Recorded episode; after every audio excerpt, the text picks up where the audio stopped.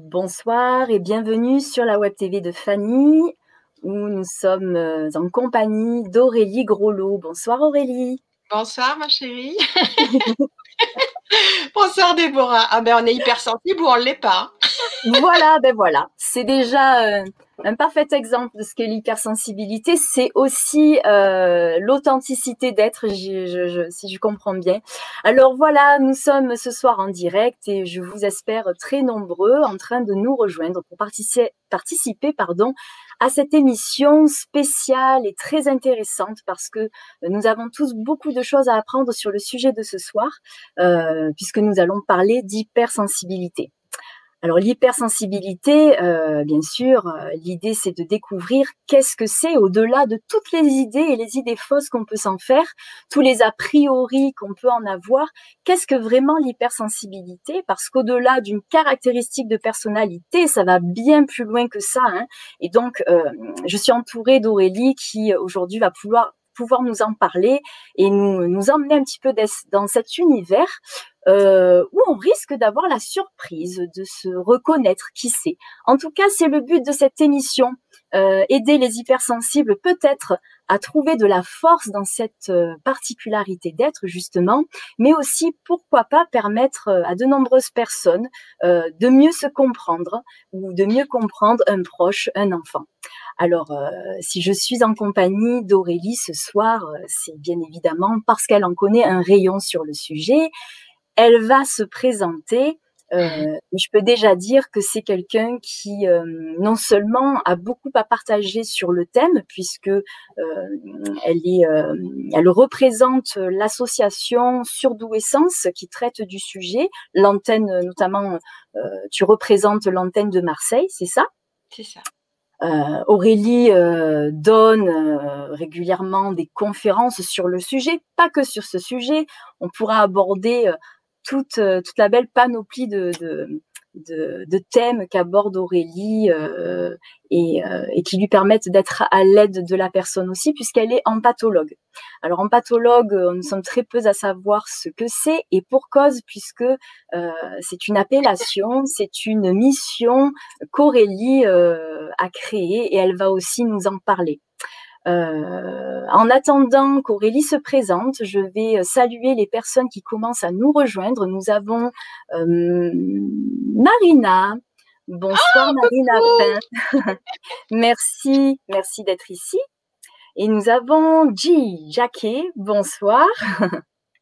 Voilà, n'hésitez pas à nous faire des coucous puisque je vois que vous êtes nombreux euh, et nombreuses à arriver. Faites-nous des coucous, ça nous fait plaisir. Et puis surtout, on compte sur vous tout au long de l'émission pour y participer, questionner Aurélie, nous faire euh, vos remarques qui vont nourrir euh, l'échange. Myriam Gage qui nous salue également. Bonsoir Myriam. Qui nous regarde d'Israël, si je peux me permettre. Ah, super. Eh bien, merci beaucoup. Malgré les événements. Oui, bravo, merci. Alors, euh, avant de laisser la parole à mon invité, que j'adore, euh, je remercie toutes les personnes qui vont passer la soirée avec nous. Et puis, je vous rappelle, je leur rappelle qu'elles pourront nous retrouver en replay si toutefois euh, elles ne peuvent pas rester tout le long de l'émission, qui, je suis sûre, ne sera pas des plus courtes des émissions. C'est possible. voilà. Et puis, ben, merci à tous les nouveaux abonnés, puisque euh, voilà, vous êtes euh, nombreux doucement, doucement à vous abonner à la chaîne. Alors, je précise que quand on dit abonnez-vous, alors bien sûr, nous ne vendons pas d'abonnement, c'est gratuit. Il y a la, chaîne YouTube de la Web TV de Fanny, il y a aussi la page Facebook. Sur ces deux plateformes, vous pouvez euh, suivre nos émissions en live et en direct. Et nous invitons à vous abonner euh, non seulement pour pouvoir accéder plus facilement aux nouvelles émissions, en être informé, pour cela, il y a aussi la newsletter sur laquelle vous pouvez vous inscrire, euh, mais aussi parce que ben, plus il y a d'abonnements, euh, plus les moteurs de recherche favorisent nos émissions en termes de partage et de référencement. Mais du coup, ça nous permet d'être vus par le plus grand nombre et surtout de faire en sorte que les sujets que nous proposons, Fanny et moi, soient le plus largement diffusés. Voilà, puisque la vocation de cette chaîne, c'est bien évidemment de partager, de faire connaître euh, ben, en vue de, proposer un mieux-être à chacun. Alors Aurélie, mmh avant de nous parler de l'hypersensibilité, dis-nous qui tu es. Mmh, c'est une bonne question. J'ai mis du temps à savoir. je vois qu'il y a encore du monde qui se connecte. Je voudrais les remercier. Je voudrais également dire que quand on est hypersensible, eh bien, on peut aussi euh, avoir euh, le cœur qui palpite. Et là, c'est mon cas parce que je suis tellement en joie que voilà. Donc, il va me falloir un temps pour que ça redescende. Et c'est normal et j'accueille. Alors, qui je suis? Euh, Je suis une maman de deux fils, Ryan et Noé, 23 ans et 10 ans. Je suis une personne qui n'a pas compris son hypersensibilité pendant très longtemps. Je l'ai découvert euh, réellement en 2015 quand mon second mari a décidé de partir en 2013, où j'ai fait un burn-out qui a été pour moi euh, capital, euh, traumatisant. j'ai à partir de là décidé de me retrouver et je me suis découverte. Et, et donc, ben, il y a eu tout un cheminement. Il y a d'abord un choc au départ parce qu'on se dit qu'on a perdu toutes les années de sa vie. Et on se dit, waouh, mais alors euh, j'étais qui? J'étais dans quel monde? Je me sentais tellement à part que je ne comprenais plus en tous les cas où était ma place. Il y a mhm. le rejet où on n'a plus envie d'être comme ça parce qu'on se dit, mais non, mais je sais plus qui je suis et on est paumé. Donc, euh, j'ai décidé à partir de là, en 2016, de créer un groupe où justement je voulais retrouver des semblables qui s'appelait Sur Efficience Heureuse et c'était après une lecture de Je pense trop mais j'y reviendrai plus tard. Euh, donc, ça m'a permis de rencontrer, entre guillemets, des personnes qui pouvaient m'interpeller dans ma façon d'être. Et puis petit à petit, j'ai cheminé. Euh, j'ai décidé euh, par la suite de faire un test de QI. Ça aussi, je vous expliquerai euh, par la suite pourquoi, à quoi ça peut servir, etc. J'ai compris pas mal de choses. et puis derrière ça, j'ai voulu être calinothérapeute. Parce que calinothérapeute, c'est ça? Calinothérapeute. Alors j'avais vu que ça se faisait aux États-Unis. Et je me suis dit, bah, l'idéal, euh, ouais, c'est de prendre les gens dans mes bras. Je pense que j'avais manqué beaucoup de réconfort et que j'avais envie d'apporter aux autres ce que je n'avais pas eu. Euh, donc, j'ai fait la connaissance de justement Surdouessence à cette époque-là. C'était en juillet 2017. C'était un salon qui était sur l'hypersensibilité, sur le haut potentiel. Donc, c'est Alban Bourdi qui est fondateur. Et donc, c'est lui qui m'a ouvert les bras en me disant, bah, écoute, tu es calinothérapeute, eh ben, viens avec tes flyers et c'est parti. Sauf que je suis arrivée là-bas un petit peu timide. J'étais un petit peu, un petit peu gênée. J'étais pas non plus totalement remise de mes émotions et de tout ce que je découvrais au fur et à mesure. Et j'ai été plus spectatrice par rapport à ce qui se disait. Et là, ben, encore plus des révélations, des révélations. Et là, on se sent, heureux parce qu'on se dit, waouh, mais en fait, il y a plein de choses en moi. Alors, c'était pas toujours très positif, mais il y avait des choses aussi très agréables. Et de là, en décembre 2017, je décide d'être empathologue. Euh, en pathologue. Pourquoi? Parce que je suis partie à Cultura un jour et je me suis dit, bon, ben, je vais parler au monsieur, je vais dire, voilà, écoutez, moi, coach, euh, oui, d'accord, mais il y a un truc qui doit vibrer en moi. Et on a vu qu'il y avait un, un, psychothérapeute euh, suisse, je crois, de tête, qui avait fait un thème sur un séminaire qui était sur l'empathologie. Et je me suis dit, ben, empathologue. Ça a tellement résonné en moi parce que j'avais compris que du fait de me ressentir, Enfin, c'était merveilleux parce que c'était la plus belle rencontre de ma vie. Et, euh, et, je me suis dit, mais il faut que les autres personnes puissent se ressentir. C'est pas pour apprendre l'empathie, etc. C'est vraiment apprendre à qui tu es vraiment. Euh, donc, suite à ça, ben, j'ai créé un événement Nature en pâte où tu étais présente et où tu es venue faire les photos, euh, où j'avais réuni des, des conférenciers et des, euh, et des et des thérapeutes. Euh, et puis de fil en aiguille, voilà, j'ai fait des événements, etc. Et puis j'ai cheminé, je fais des séances individuelles pour les personnes, des conférences, etc. Enfin bref, tout ça pour dire que j'ai trouvé ma voie, ma mission de vie et que j'ai fait de l'hypersensibilité mon cadeau euh, qui me permet aujourd'hui eh bien d'offrir aux autres la possibilité que ce soit leur propre cadeau aussi. Voilà, j'ai résumé euh, en grande ligne. Dieu sait que c'est pas simple pour moi, tu le sais. Et j'allais ah oui, alors ça tu vas nous expliquer en quoi ce n'est pas simple. Après, c'est vrai que euh, c'est c'est très résumé parce qu'effectivement, je pense que tu aurais pu euh, en dire beaucoup plus. Donc, merci pour ton humilité, mais on reviendra sur euh, sur sur certains aspects de, de, de ton parcours parce que en tant qu'hypersensible que tu es, tu vas nous expliquer comment vraiment ça se révèle et comment ça se manifeste. Tu as traversé quand même des épreuves assez difficiles dans ta vie. Tu l'as un petit peu évoqué tout à l'heure. C'était violent. Et, euh, aujourd'hui, dans tout ce que tu fais, ce que tu partages, euh, tu, es une magicienne qui sait transformer la douleur, la souffrance en richesse. Donc, ça rejoint vraiment notre thème ce soir qui consiste à faire de l'hypersensibilité une force, puisque a priori, ça n'en est pas une, ou du moins ça pourrait même être quelque chose de très difficile à porter. Mais voilà, ce qui est intéressant, c'est de voir en quoi, au contraire, on peut euh, transcender ça et en faire quelque chose de joli, comme toi tu le fais, puisque tu aides beaucoup les gens, que beaucoup de gens te suivent, euh, tu, tu es très inspirante, tu communiques beaucoup un tas de choses qui euh, chaque jour accompagnent les gens dans la douceur. Tu fais des consultations individuelles, hein, donc on a dit en pathologue, mais euh, ton activité aujourd'hui, c'est du coaching, c'est d'accompagner, voilà, exactement. Euh, et puis à côté de ça, euh, tu es euh, très très active sur les réseaux sociaux. tous les jours. Tu es, voilà, oui, tous les jours. 2007, tous les jours, tous les jours, tous les jours, je suis là avec des avec des pensées, avec même également avec ce que j'ai pu moi-même traverser, parce qu'il ne faut pas croire, on, traverse tous des épreuves. Même le plus grand des coachs a lui aussi ses peurs, ses, ses, ses défis, etc. heureusement. Donc et, et, donc ben voilà, quand il m'arrive quelque chose, eh bien comme j'adore l'écriture, eh bien je vais aller exposer euh, la, situation et puis en même temps, je vais trouver la solution. Ce qui fait que moi-même, je, je m'auto-apaise euh, et j'apporte en même temps un témoignage parce que c'est toujours très personnel ce que je dis. Mhm. Beaucoup disent d'ailleurs, tu racontes ta vie, mais je suis transparente euh, et, je trouve que ben, grâce entre guillemets à cela, eh bien beaucoup de gens se sont reconnus, beaucoup de gens même mhm. sans avoir fait des séances individuelles ont réussi à, à elles-mêmes trouver leur propre voix, leur petite voix, etc. Enfin c'est c'est touchant et puis il se crée des liens, des liens d'amour. Et de toutes les manières, les hypersensibles sont des, sont des, sont des cœurs pensants. Oui. oui, tu as une belle communauté. Et, euh, et, moi qui te suis de plus ou moins près, euh, je me rends compte qu'effectivement, alors après, certains auront une approche plus pudique et partageront des choses sans euh, sans s'investir personnellement au niveau de, de, leur expérience personnelle.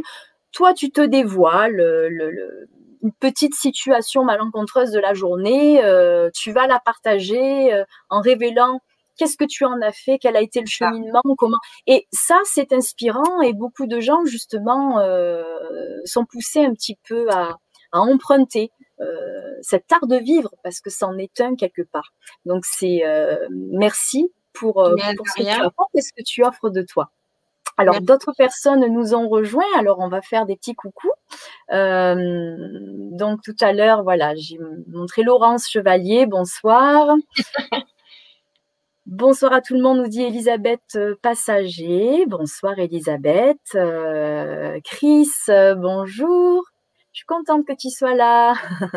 Je suis contente ouais, de voir tout ça. Marina qui nous dit Oh oui, moi aussi j'ai vu ça, calinothérapeute. Voilà, et puis Marie Poppins, que je salue, ah. et qui nous dit Hello, un bisou en passant les girls, je ne peux rester longtemps. C'est pas grave, ça nous a fait plaisir. voilà, alors. Donc, euh, tu nous as dit qui tu étais. Maintenant, euh, l'hypersensibilité, euh, ça, ça, touche beaucoup de gens, beaucoup plus qu'on ne le pense. Euh, moi, alors, je, je, connaissais pas du tout ce que ce que c'était avant de, de, te rencontrer, je pense. C'est vrai? Oui, alors. C'est un ah. mot qu'on entend. On peut mmh. même penser que c'est un mot comme on pourrait lui dire, euh, comme on pourrait dire, je suis hypersensible ou tu es hypersensible, mais c'est pas dans ce sens-là, euh, c'est c'est vraiment une particularité. Et oui, j'étais pas spécialement au courant qu'il y avait euh, qu'il y avait beaucoup de gens qui appartenaient entre guillemets à une famille qu'on appelle les hypersensibles. Et ce que je savais encore moins, c'était que l'hypersensibilité était euh, de très près rattaché à d'autres notions qui sont euh, le, ce qu'on appelle le haut potentiel, euh, la surdouessance, etc. Alors explique-nous en quoi les deux sont liés et qu'est-ce qui fait que l'hypersensibilité est, la conséquence du reste ou, ou vice versa, je ne sais pas. Alors, je vais tâcher, voilà, de vraiment expliquer au mieux. Alors, comme je l'ai dit à Déborah, j'ai pris des notes, plein de notes, mais je vous promets, je ne fais pas la lecture, mais je vais m'appuyer pour vous expliquer le mieux possible parce que c'est un sujet qui est très important et il suffit d'un petit détail qui peut changer peut-être beaucoup de choses pour le reste de votre vie. Donc, je m'applique pour vous, pour nous tous. Euh, alors, il faut savoir que Carl Gustav Jung, donc c'est un médecin psychiatre qui était donc suisse, qui a écrit plusieurs ouvrages. Et en 1913 déjà, il a parlé de la sensibilité innée. Donc déjà, tu vois, ça fait un moment. Euh, et, derrière, on a Hélène Aron, qui est psychologue et chercheuse, qui est reconnue euh, sur sur l'hypersensibilité, euh, qui a décidé de faire des recherches justement par rapport à ce qu'avait dit ce monsieur. Et en 96, elle a vraiment détaillé tout ça. D'ailleurs, mon premier test sur l'hypersensibilité, c'est avec Hélène Aron, pas, pas, pas directement elle.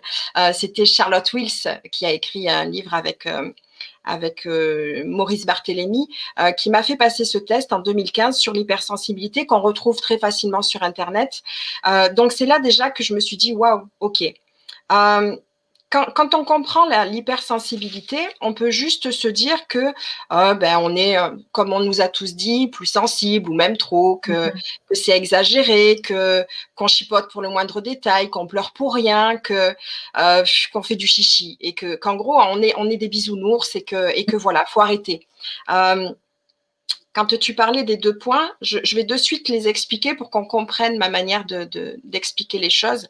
Donc, il y a l'hypersensibilité. Il faut savoir qu'on est à peu près 20% de la population selon les chiffres. Et quand tu parles de haut potentiel, en fait, il y a plusieurs connotations. On a toujours entendu parler des surdoués, des précoces, euh, euh, des, hauts potentiels. On a le terme surefficient aussi avec Christelle Petit-Colin. On a euh, voilà tous ces termes-là. Et aujourd'hui, il y en a un nouveau qui s'appelle Philo-Cognitif. C'est grâce à Fanny Nussbaum. J'aime beaucoup, beaucoup, beaucoup cette personne parce que je trouve qu'elle a compris la subtilité. Je vais vous dire pourquoi. Quand on fait le rapprochement entre un haut potentiel seulement, c'est-à-dire qu'il y a un QI qui va dépasser les 140, il peut être, bien sûr, euh, avec euh, toutes ces sensibilités-là, c'est normal, il les aura, mais il va, il va avoir une rapidité d'exécution qui, quelque part, vont être d'une facilité pour lui. D'ailleurs, on voit certaines personnes qui arrivent à faire des calculs, des machins, des trucs, ça va tellement vite, et ils se posent pas tellement la question. Mais ils peuvent avoir quand même pas mal d'émotions aussi en même temps. Je ne dis pas que ce, que ce soit facile. Mais ceux-ci vont être plus du, du terme philo-cognitif, mais phino-cognitif. Euh, laminaire, c'est-à-dire que c'est plus facile à structurer pour eux. Euh, c'est carré, clac, clac, clac, clac. Il y en a des fois, on se dit, waouh, mais comment ils font, quoi? C'est pas possible. Euh, ils vont pas forcément perdre les pédales. Tout, tout va relativement vite et c'est OK. D'accord? Et moi, je ne suis pas comme ça. C'est-à-dire, je vous représente, euh, je vous présente donc la, la personnalité d'une philo-collective complexe. Complexe. Complexe. Complexe pourquoi? On peut faire des tests de QI, chose que j'ai fait aussi, euh, et on peut avoir à l'intérieur eh bien, des résultats qui sont mais complètement disproportionnés. Vous pouvez avoir des choses qui montent énormément et d'autres qui montent pas beaucoup, euh, avec euh, des, comportements qui sont beaucoup extravertis, qui sont d'ailleurs, voilà, c'est ce que je représente vraiment, quoi. Hein. D'ailleurs, quand j'en parle avec Fanny Nussbaum, elle m'a dit, mais sans arrêt, sans, sans hésitation, vous êtes une complexe. et c'est OK, et c'est OK quand on est comme ça. Il n'y a, pas, a pas à chercher à contrôler ça ou il faut être tel que l'on est. Donc, la, première catégorie, il y a à peu près 1,3% de la population où là, vraiment, on pourrait employer le terme de euh, surdoué. Ou vraiment, voilà. Mais Ensuite, il y a donc les personnes qui ont ces capacités de penser en arborescence, d'une idée va sur une autre, etc., où tout est connecté en même temps, où on peut faire un travail de dingue. Sauf que ça peut être le fouillis si on n'apprend pas à structurer. C'est pour ça que j'ai pris des notes. Parce que sinon, on pense à tellement de tout en même temps que ça finirait par être euh, brouillon. Alors qu'on a tout à fait des choses hyper bien pensées dans la tête, etc. Mais ça va tellement vite, c'est tellement connecté en même temps que on peut être pris par l'émotion et du coup, ce que l'on va dire n'a pas forcément de cohérence ou alors on va oublier des choses et, et du coup, c'est, c'est, pas génial. Oui, il y a le fond, mais euh, il n'y a pas la forme. Et d'ailleurs, d'ailleurs, les enfants, euh, si je puis dire, euh, je sais qu'on y reparlera plus tard, mais d'ailleurs même moi je l'ai vécu quand on est en scolarité, c'est hyper compliqué de se concentrer parce que on a en plus un déficit d'inhibition latente. Alors c'est un terme un peu un peu again, mais euh, ça veut dire que ça veut dire que par exemple Exactement. Ça veut dire que si par exemple on est dans une classe où on a le copain en face qui est en train de faire ça sur sa chaise et que l'autre par exemple est en train de se gratter le stylo dans le cheveu, etc. Pour se concentrer, il manque quelque chose qui fait que on va pouvoir porter l'attention. Et être bien. Donc c'est très compliqué pour les enfants et puis en plus se joint à ça l'émotionnel. Si pour un mhm. peu le professeur n'est pas sympa, l'affectif, etc. Et on retrouve ça également chez les adultes. C'est-à-dire qu'on voit beaucoup, beaucoup de, de, personnes où on va dire, oh ben lui c'est un feignant, c'est un glandouille. Eh, je pense qu'il faut pas mettre d'étiquette parce que c'est souvent des personnes qui sont très riches au contraire, mais qui ne trouvent pas leur place parce qu'au niveau affectif, eh bien, il y a de l'injustice et ils ont un souci avec le problème de l'injustice et c'est ok. Et donc du coup, eh bien, le moindre petit détail va tout va tout dégringoler alors qu'il suffirait d'un petit mot et tout est embelli. Il faut un travail extraordinaire parce qu'ils sont très consciencieux et justement voient des choses que entre guillemets, c'est pas péjoratif, mais les normaux pensants ne verront pas. Et se joint à ça cette hypersensibilité, où justement, eh bien, on peut faire, on peut faire des miracles, tu vois. Est-ce que c'est, euh, est-ce que c'est clair pour toi? Ah, pour moi, c'est très clair. et euh, je ne sais pas si on en parlera plus tard, mais justement d'aborder ça euh, chez les enfants, ça me semble important. En effet. Ben oui, oui, parce que ce que, ce que j'explique souvent, et moi j'ai deux fils, j'en ai un grand qui a 23, l'autre qui a 10 ans, et je sais que je ne les ai pas élevés de la même manière mon grand, je l'ai élevé ben, comme on m'a élevé, c'est-à-dire ben, tu fais tes devoirs, c'est tout. Euh, mhm. Il y avait même, j'ai envie de dire, de l'autorité parce que j'étais une hypersensible qui ne savait pas euh, gérer mes émotions. Donc, comme je ne savais pas gérer mes émotions, eh bien, ça partait eh bien dans des proportions euh, terribles, que ce soit par la nervosité, que ce soit par la violence. et, et c'est sûr que c'est pas c'est pas des plus agréables. Quand on apprend après à être ainsi, on arrive à reculer, à se mettre en conscience euh, et, à s'observer. Et quand on sent qu'il y a des choses en nous où il y a eu trop, euh, comment dire, de débordement émotionnel, trop de fatigue ou autre, on n'est pas en mesure de faire les choses. Eh bien, il vaut mieux se poser 10 minutes et revenir plutôt que de faire les choses comme ça et d'après derrière les regretter parce que les enfants, aujourd'hui, ce que nous leur montrons va leur servir pour le reste de leur vie. Mais en plus de ce qu'on va leur montrer, il va falloir derrière qu'ils se déstructurent pour savoir qui ils sont. Parce mm. qu'inconsciemment, quand nous les éduquons, on va leur donner ce qu'on nous a appris ou ce qu'on a compris. Mais est-ce que c'est vraiment ce qu'il leur faut à eux? Donc, euh, éduquer un enfant, c'est pas évident. Mais être à son écoute, euh, quand il est fatigué, il faut apprendre à, accepter sa fatigue. Quand il râle, il a le droit de râler. On râle nous aussi. Quand il y a un adulte qui passe, bon, maintenant on peut plus, mais de dire, bah, fais la bise, dis bonjour. Euh, non, s'il n'a pas envie, il est inconnu. Euh, et, tout un tas de choses. Quand il a les devoirs, que c'est compliqué, ben, pas le, le, bourrer à dire mais non, mais attends, il faut les faire, t'es bon à rien. Mhm. Waouh, il y a tout un tas de choses. Tu sais, moi, dans la chambre de mon fils, je ne l'ai pas fait pour le grand, ça, j'ai fait d'autres choses, mais je, tu sais, j'ai fait une, petite fiche où dessus il y a marqué ben, j'ai le droit de me tromper, euh, mhm. je suis tel que je suis, etc. Et un petit pense-bête. Au moins, il sait que ben, même si c'est euh, difficile par moment, c'est OK. Pour qu'il apprenne à accepter les choses, à accepter tel qu'il est, et, qu'il sache qu'il peut être aimé tel qu'il est sans en rajouter, sans prendre sur lui. Et que les émotions, elles doivent exister, qu'elles soient bonnes ou pas bonnes. C'est normal. Voilà. Donc c'est vraiment mm. être à l'écoute parce que beaucoup de parents, et je le vois là dans mes accompagnements, parce que j'ai accompagné aussi des enfants, notamment un sur Bruxelles qui m'appelle Maman des étoiles. Alors ça, ça m'a tué, il m'a fait un dessin Maman des étoiles. Hein. Tu vois, c'était merveilleux. Ah oui, euh, quand, quand, on a, quand les parents veulent envoyer les enfants euh, chez les pédopsychiatres, c'est ce que je t'ai évoqué l'autre fois rapidement, mais c'est super. Mais si les parents eux-mêmes ne font pas un travail, euh, qui disent oui, mais c'est lui, il faut rien, il n'écoute pas. Mm, mm, mm, euh, il faut bosser à la maison, c'est un travail d'équipe. Euh, le parent doit aussi accompagner l'enfant, comprendre sa, sa, façon d'être, pourquoi il est, il est autant sensible, pourquoi il réagit comme ça, pourquoi quand il dit le matin non, je veux pas mettre ce tricot.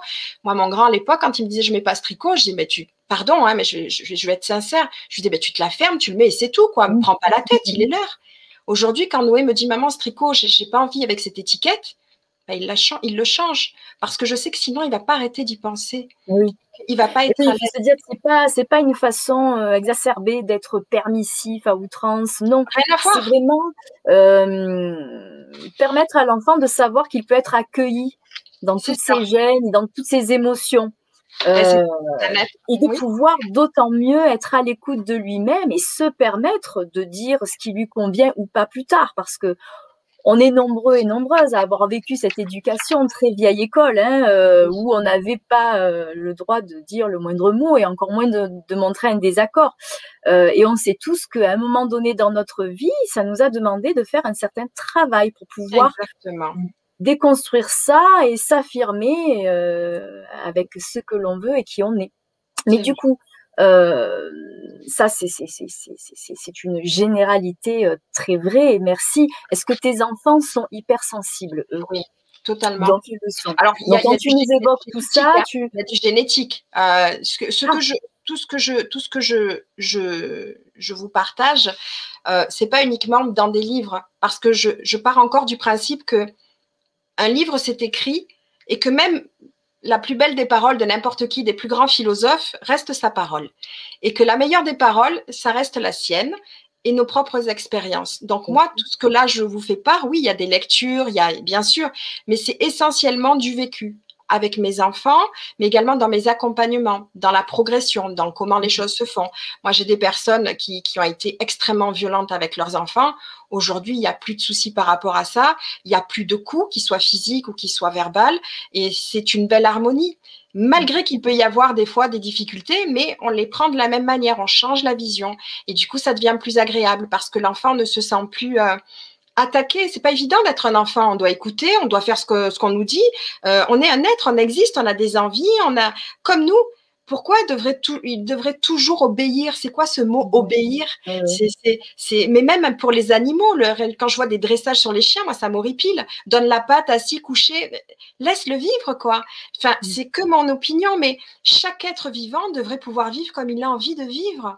Et euh, quand on leur montre des, des entre guillemets, des, des, lignes de conduite, des, des, belles manières, etc. Allez, mais, mais dans les grandes lignes, laissons-le être comme il ressent. Parce que de toutes les manières, si on ne le fait pas, à un moment donné, qu'est-ce que ça va faire? Eh bien, ça va être un adulte qui va pas être bien et on va devoir Oui. bosser quoi? Son enfant intérieur. C'est pas plus compliqué que ça. sûr. Donc, Bien euh, sûr. c'est ce que l'on fait aujourd'hui pour nos enfants, c'est les adultes de demain. Et au contraire, ça sera que mieux pour eux. Les laisser, les laisser se tromper, les laisser, laisser avoir mal, même si c'est difficile. Moi, pour mon grand, j'ai pas pensé ça, hein, mais les laisser avoir mal, les laisser connaître la difficulté pour connaître le dépassement, connaître l'échec, connaître que même quand on réussit pas, c'est pas grave, on a fait de son mieux et que c'est ok.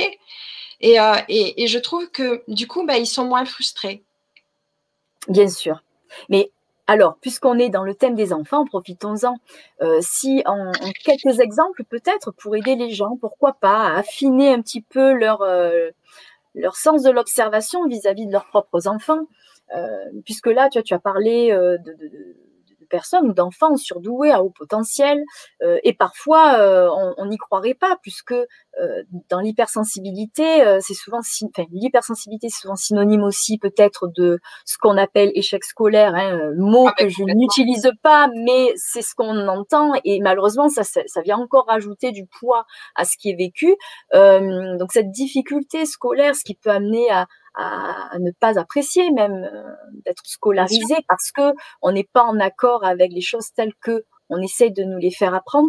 Comment ça se manifeste chez les enfants, notamment à l'école, l'hypersensibilité? Et qu'est-ce qui peut nous permettre, nous aider, avec quelques petits euh, exemples, à mettre le doigt dessus, Aurélie? Alors, euh, je peux parler de mon fils parce que il est, il est totalement là-dedans. Et puis, il est, bien sûr, l'école, pour lui, à part aller voir les copains, on a un peu du mal. Et ce qui est paradoxal, c'est qu'à côté de ça, il a une soif de connaissance, il adore regarder les reportages, il adore, il s'intéresse à tout. Quand vous voyez un enfant qui s'intéresse à tout, qui pose des questions, qui peut même remettre en cause ce que vous dites, euh, c'est un mini-adulte quelque part, un enfant qui, comme on dit, indigo, précoce ou autre, et même avec cette hypersensibilité euh, euh, exacerbée, on peut s'apercevoir que il est toujours à l'écoute, il est toujours à l'affût de tout. Pourquoi l'école c'est compliqué? Ben, Tout simplement parce que on leur donne pas toujours le, le sens. Un enfant euh, et même un adulte, hein, parce que je vous dis sincèrement, un adulte oui. c'est un enfant puisqu'on oui. on pense avec le cœur quand on est hypersensible. Donc euh, on va se donner entre guillemets une allure parce que si on a une attitude d'enfant, on va nous pointer du doigt. Euh, mais moi, je, je, peux très bien sauter devant un bus d'école quand il part en, en, en, sortie et on me dit mais elle est, elle est tarée. Mais mais voilà, c'est donc euh, un enfant donc qui est comme ça, euh, en cours, a des difficultés à rester en place déjà. C'est hyper difficile parce que Alors, il y a l'hypersensibilité et il y a également le, celui qui a, comme je vous l'ai dit, un cerveau qui peut ruminer. Et puis, on a l'autre aussi qui peut avoir un QI euh, de fou. Un QI de fou, eh bien, tout simplement, on verra qu'à l'école, bah, il bâcle parce que ça va pas l'intéresser, etc. Et puis, vous pouvez vous, vous questionner, lui dire, ah, mais qu'est-ce que tu aimes, etc., machin, lui acheter des bouquins sur le sujet, lui faire voir des émissions, etc. Et puis, vous allez vous apercevoir qu'il apprend vachement vite. Donc, c'est là que déjà, au fur et à mesure, on peut se dire, tiens, c'est pas anodin, d'accord. Donc, en fait, il faut qu'il y ait du sens parce que sinon, ça va pas l'intéresser. On peut retrouver ça aussi chez l'autre qui a pas un QI de fou. Hein. C'est également donc mon cas. Euh, c'est-à-dire que la seule différence qu'il y a entre les deux, c'est qu'il y en a un qui peut aller plus vite dans son cerveau de manière où vraiment, clac, clac, clac, clac, ça va pas non plus euh, être embrouillé. Puis il y a l'autre, c'est embrouillé, mais il a totalement des, capacités de fou. Hein. C'est pareil aussi. Hein. Ce que je veux dire, c'est que si l'enfant est intéressé par quelque chose, il va capter. L'école, pourquoi c'est compliqué? Comme je vous l'ai dit tout à l'heure, il y a le déficit d'inhibition latente. C'est super compliqué pour un enfant. Il y a l'hyperesthésie. L'hyperesthésie, c'est quoi? Tu, tu connais ce terme ou pas? Non, non, pas du tout. Alors, l'hyperesthésie, en fait, c'est quand on a les cinq sens, enfin, une partie des sens, ça peut être tous, mais en général, on ne les a pas forcément tous, davantage en éveil. Euh, peu importe que ce soit l'odorat, que ce soit.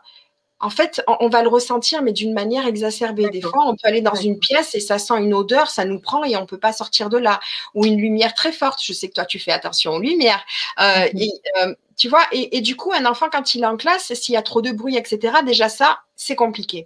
Ensuite, par rapport à l'attitude du professeur ou du maître ou de la maîtresse, pour un peu qu'il soit pas des plus agréables, ben, il n'aura pas envie de lui faire plaisir. Euh, j'ai souvenir, moi, à l'école, quand euh, ma maîtresse était adorable, tout ce que j'avais envie, c'était de lui faire plaisir. J'oubliais même que c'était pour moi. Par contre, si le professeur va faire une petite réflexion ou faire remarquer l'enfant, et il va tout prendre, c'est tellement amplifié tout est amplifié, tous les sens sont amplifiés. Il peut également ressentir ce que son camarade ressent s'il se sent mal. Donc il oublie complètement ce qu'il est en train de faire là. La seule chose que j'ai envie de vous dire, si je peux me permettre, c'est peut-être de ne pas oublier une seule chose, c'est qu'on n'est déjà que de passage sur Terre. Que un enfant, il n'a pas demandé à venir, sauf si on est dans d'autres croyances, euh, et que il a besoin d'être heureux pour se construire. Et que si c'est compliqué pour lui dans la classe, il faut savoir l'écouter, le comprendre euh, euh, et ne pas le juger. Parce que s'il le dit, ce n'est pas pour rien. Il n'invente pas. Comment se fait-il que quand il va regarder des jeux vidéo, moi j'ai mon fils par exemple qui est sur des jeux vidéo, euh, j'avais vu euh, David Laroche qui est très inspirant, que beaucoup de personnes connaissent. Euh, je pense que ça te parle, tu sais, le, le, jeu, voilà, qui avait dit quelque chose que je relève, qui est pas de moi, donc je le, je le cite. quand vous avez vos enfants qui vont par exemple jouer sur Fortnite ou, ou d'autres jeux en ligne ou peu importe, d'accord? Moi, à l'époque, quand c'était pour mon grand, si j'aurais vu ça, même si ça n'existait pas, j'aurais dit non, mais maintenant c'est bon, tu arrêtes tes conneries, c'est quoi ça? C'est que virtuel et tatati tatata. Quand on réfléchit et qu'on se dit waouh, mais pourquoi il passe autant de temps? Qu'est-ce que ça lui apporte? Qu'est-ce que ça, ça lui fait ressentir au fond de lui? Et qu'on le prend à part, je vous dis ça parce que je l'ai fait avec mon fils. Mhm. Euh, mais je ne l'ai pas toujours fait. Mais c'est quand j'ai compris que je me suis dit Aurélie, vas-y, et je lui ai dit, mon fils, qu'est-ce que, qu'est-ce que ça te procure? Qu'est-ce que, qu'est-ce que tu fais? Comment tu t'y prends? Il y a de la stratégie, il y a waouh, mais c'est, il faut être super attentif, concentré. C'est quelque chose qui n'est pas anodin. Que de, personnellement, je suis incapable de. Ça demande de, belles ressources et c'est vrai qu'on a tendance à dénigrer ça. Euh, mais c'est vrai qu'il faut prendre en compte euh, l'intérêt que l'enfant peut y apporter. Oui, bien sûr. Alors, je ne dis pas qu'il faut le laisser jouer toute la, soirée ou toute la journée dedans. Il faut un temps pour tout. On prend également du plaisir. Et d'ailleurs, je mets plein de photos à aller se promener, à prendre des photos de fleurs, à, être près de l'eau, etc. Donc, euh, c'est vraiment, en tous les cas, si vous voulez qu'un enfant, entre guillemets, c'est pas vous écoute parce que j'aime pas ce terme, mais vous entende, euh, c'est vraiment d'entendre également ce qu'il a besoin lui. Euh, et, et, ses besoins à lui, si c'est de jouer, il peut pas totalement comprendre que de voir une fleur, ça va, euh, waouh. On doit l'emmener là gentiment. Lui, ce qu'il voit, c'est le jeu, c'est la création, c'est l'excitation, c'est j'ai réussi à gagner, tac, je l'ai tué. Bien mmh. sûr, c'est pas des plus des plus doux, mais lui, ce qu'il voit, c'est pas qu'il a tué quelqu'un dans la réalité, c'est qu'il a gagné euh, face à l'adversité, qu'il a, mm, il a mm. combattu, qu'il n'a pas lâché l'affaire. Donc, euh, c'est vraiment de grande qualité aussi. Mais ce que tu disais tout à l'heure et euh, que, je retiens et que je, ce sur quoi je te rejoins, c'est la notion de sens. Hein, parce que tout ça, ça me parle. Alors, on a, on a, plusieurs personnes qui nous disent ah ça me parle, oui, etc. effectivement, moi aussi, euh, je retrouve beaucoup euh, le profil de, de, de mon fils là-dedans, mais euh, j'ai toujours un petit peu euh, pris euh, la défense des lacunes qu'on pouvait lui reprocher en disant mais finalement il traîne un petit peu la patte à faire certaines choses qui ne l'intéressent pas. Mais finalement, est-ce que ce n'est pas que du bon sens? Et j'ai toujours dit, et même à certains profs, j'ai dit, pour moi, c'est de l'intelligence. Exactement. Parce que si moi, on me traîne pour aller faire quelque chose que j'ai pas envie de faire, Exactement. Si, je le, si je le fais euh, euh, avec enthousiasme et volontariat et, et brio, euh, c'est que je suis juste un bon, un bon, un bon soldat. Un bon soldat, voilà, exactement. Alors que, et c'est vrai, moi j'aime faire les choses que j'aime, c'est comme ça. Il y a des gens qui ont cette capacité euh, ben, à se mettre au labeur, à se mettre en action dans tout ce qu'on leur demande. Et oh, c'est merveilleux quand on peut être euh, être performant dans tout. Et ces gens-là, ils trouveront le sens de la performance peut-être. Et il y a des élèves qui ont ce, goût de la performance et qui du coup vont être euh, brillants dans toutes les matières, même celles qui les passionnent moins. Moi, je vois que le mien, c'est s'il n'aime pas, il ne trouve aucun intérêt à, à, à, à faire l'effort. Alors, il le fait malheureusement, mais et je m'en plaindrai pas, je le félicite, mais quelque part au fond de moi, je me dis, euh, on est quand même dans une société où, euh, mine de rien, on les encourage à, être dans cet effort. Voilà, c'est comme ça. Mais effectivement, la notion de sens chez l'hypersensible, alors ça va être, euh, si j'ai bien compris, au cœur de, de, de toute sa, sa, concentration, de toute son implication et de toute, de toute sa motivation à faire les choses. Alors en fait, quand tu as un sens, tu, as, tu vas forcément avoir un résultat. Et, et le but recherché, c'est de ressentir. L'hypersensible a besoin d'émotions a besoin de, de, de, vibrer. Euh, et, et, et, ça peut être dans tellement de domaines. C'est pour ça que beaucoup d'ailleurs adorent l'art, adorent les créations, parce que justement, ça évoque des émotions. Et les émotions, ben, ça nourrit. C'est comme une plante avec de l'eau. Nous avons besoin d'émotions. D'ailleurs, quand j'ai fait mon burn-out, je n'en avais plus. C'est pour ça que derrière, bien, je me suis sentie morte, que j'ai développé tout un tas de phobies, des crises de panique, etc. Parce que je n'avais plus de sang, je n'avais plus rien. Donc, je suis vidée. J'ai l'impression que je suis un corps sans âme. Et, euh, et, et, dans ces cas-là, c'est pas possible. Et, et, là, on parle de l'hypersensible, mais si on rajoute en plus, le, moi, le terme que j'aime bien, c'est philocognitif, parce que ça veut dire penser autrement, c'est-à-dire penser différemment. Un normo-pensant, entre guillemets, donc 80% de la, de la majorité, euh, vont penser comme une corde à nœud, une idée après l'autre, et la majorité, justement, arrive à exécuter les tâches. D'ailleurs, il y en a beaucoup qui disent, ah, moi, mon travail est alimentaire. Euh, parce que parce que voilà parce que c'est compliqué euh, de pour un hypersensible de rester toujours là dedans. En arrière-plan, il va se dire je ne vais pas y rester. Oui, c'est alimentaire, mmh. mais je n'y resterai pas parce que ma mission m'appelle ailleurs parce oui, que j'ai besoin de sens dans mon existence. Euh... Exactement. Mmh. J'ai besoin de sens dans mon existence. Tandis que dans des personnes, toute leur vie, vont avoir la même maison, la même femme, le même chien, bon, à quelque chose près, euh, le même emploi, euh, vont manger la même chose, vont boire le même café. Et c'est OK. Et ils sont oui. heureux et ils ne se posent pas la question.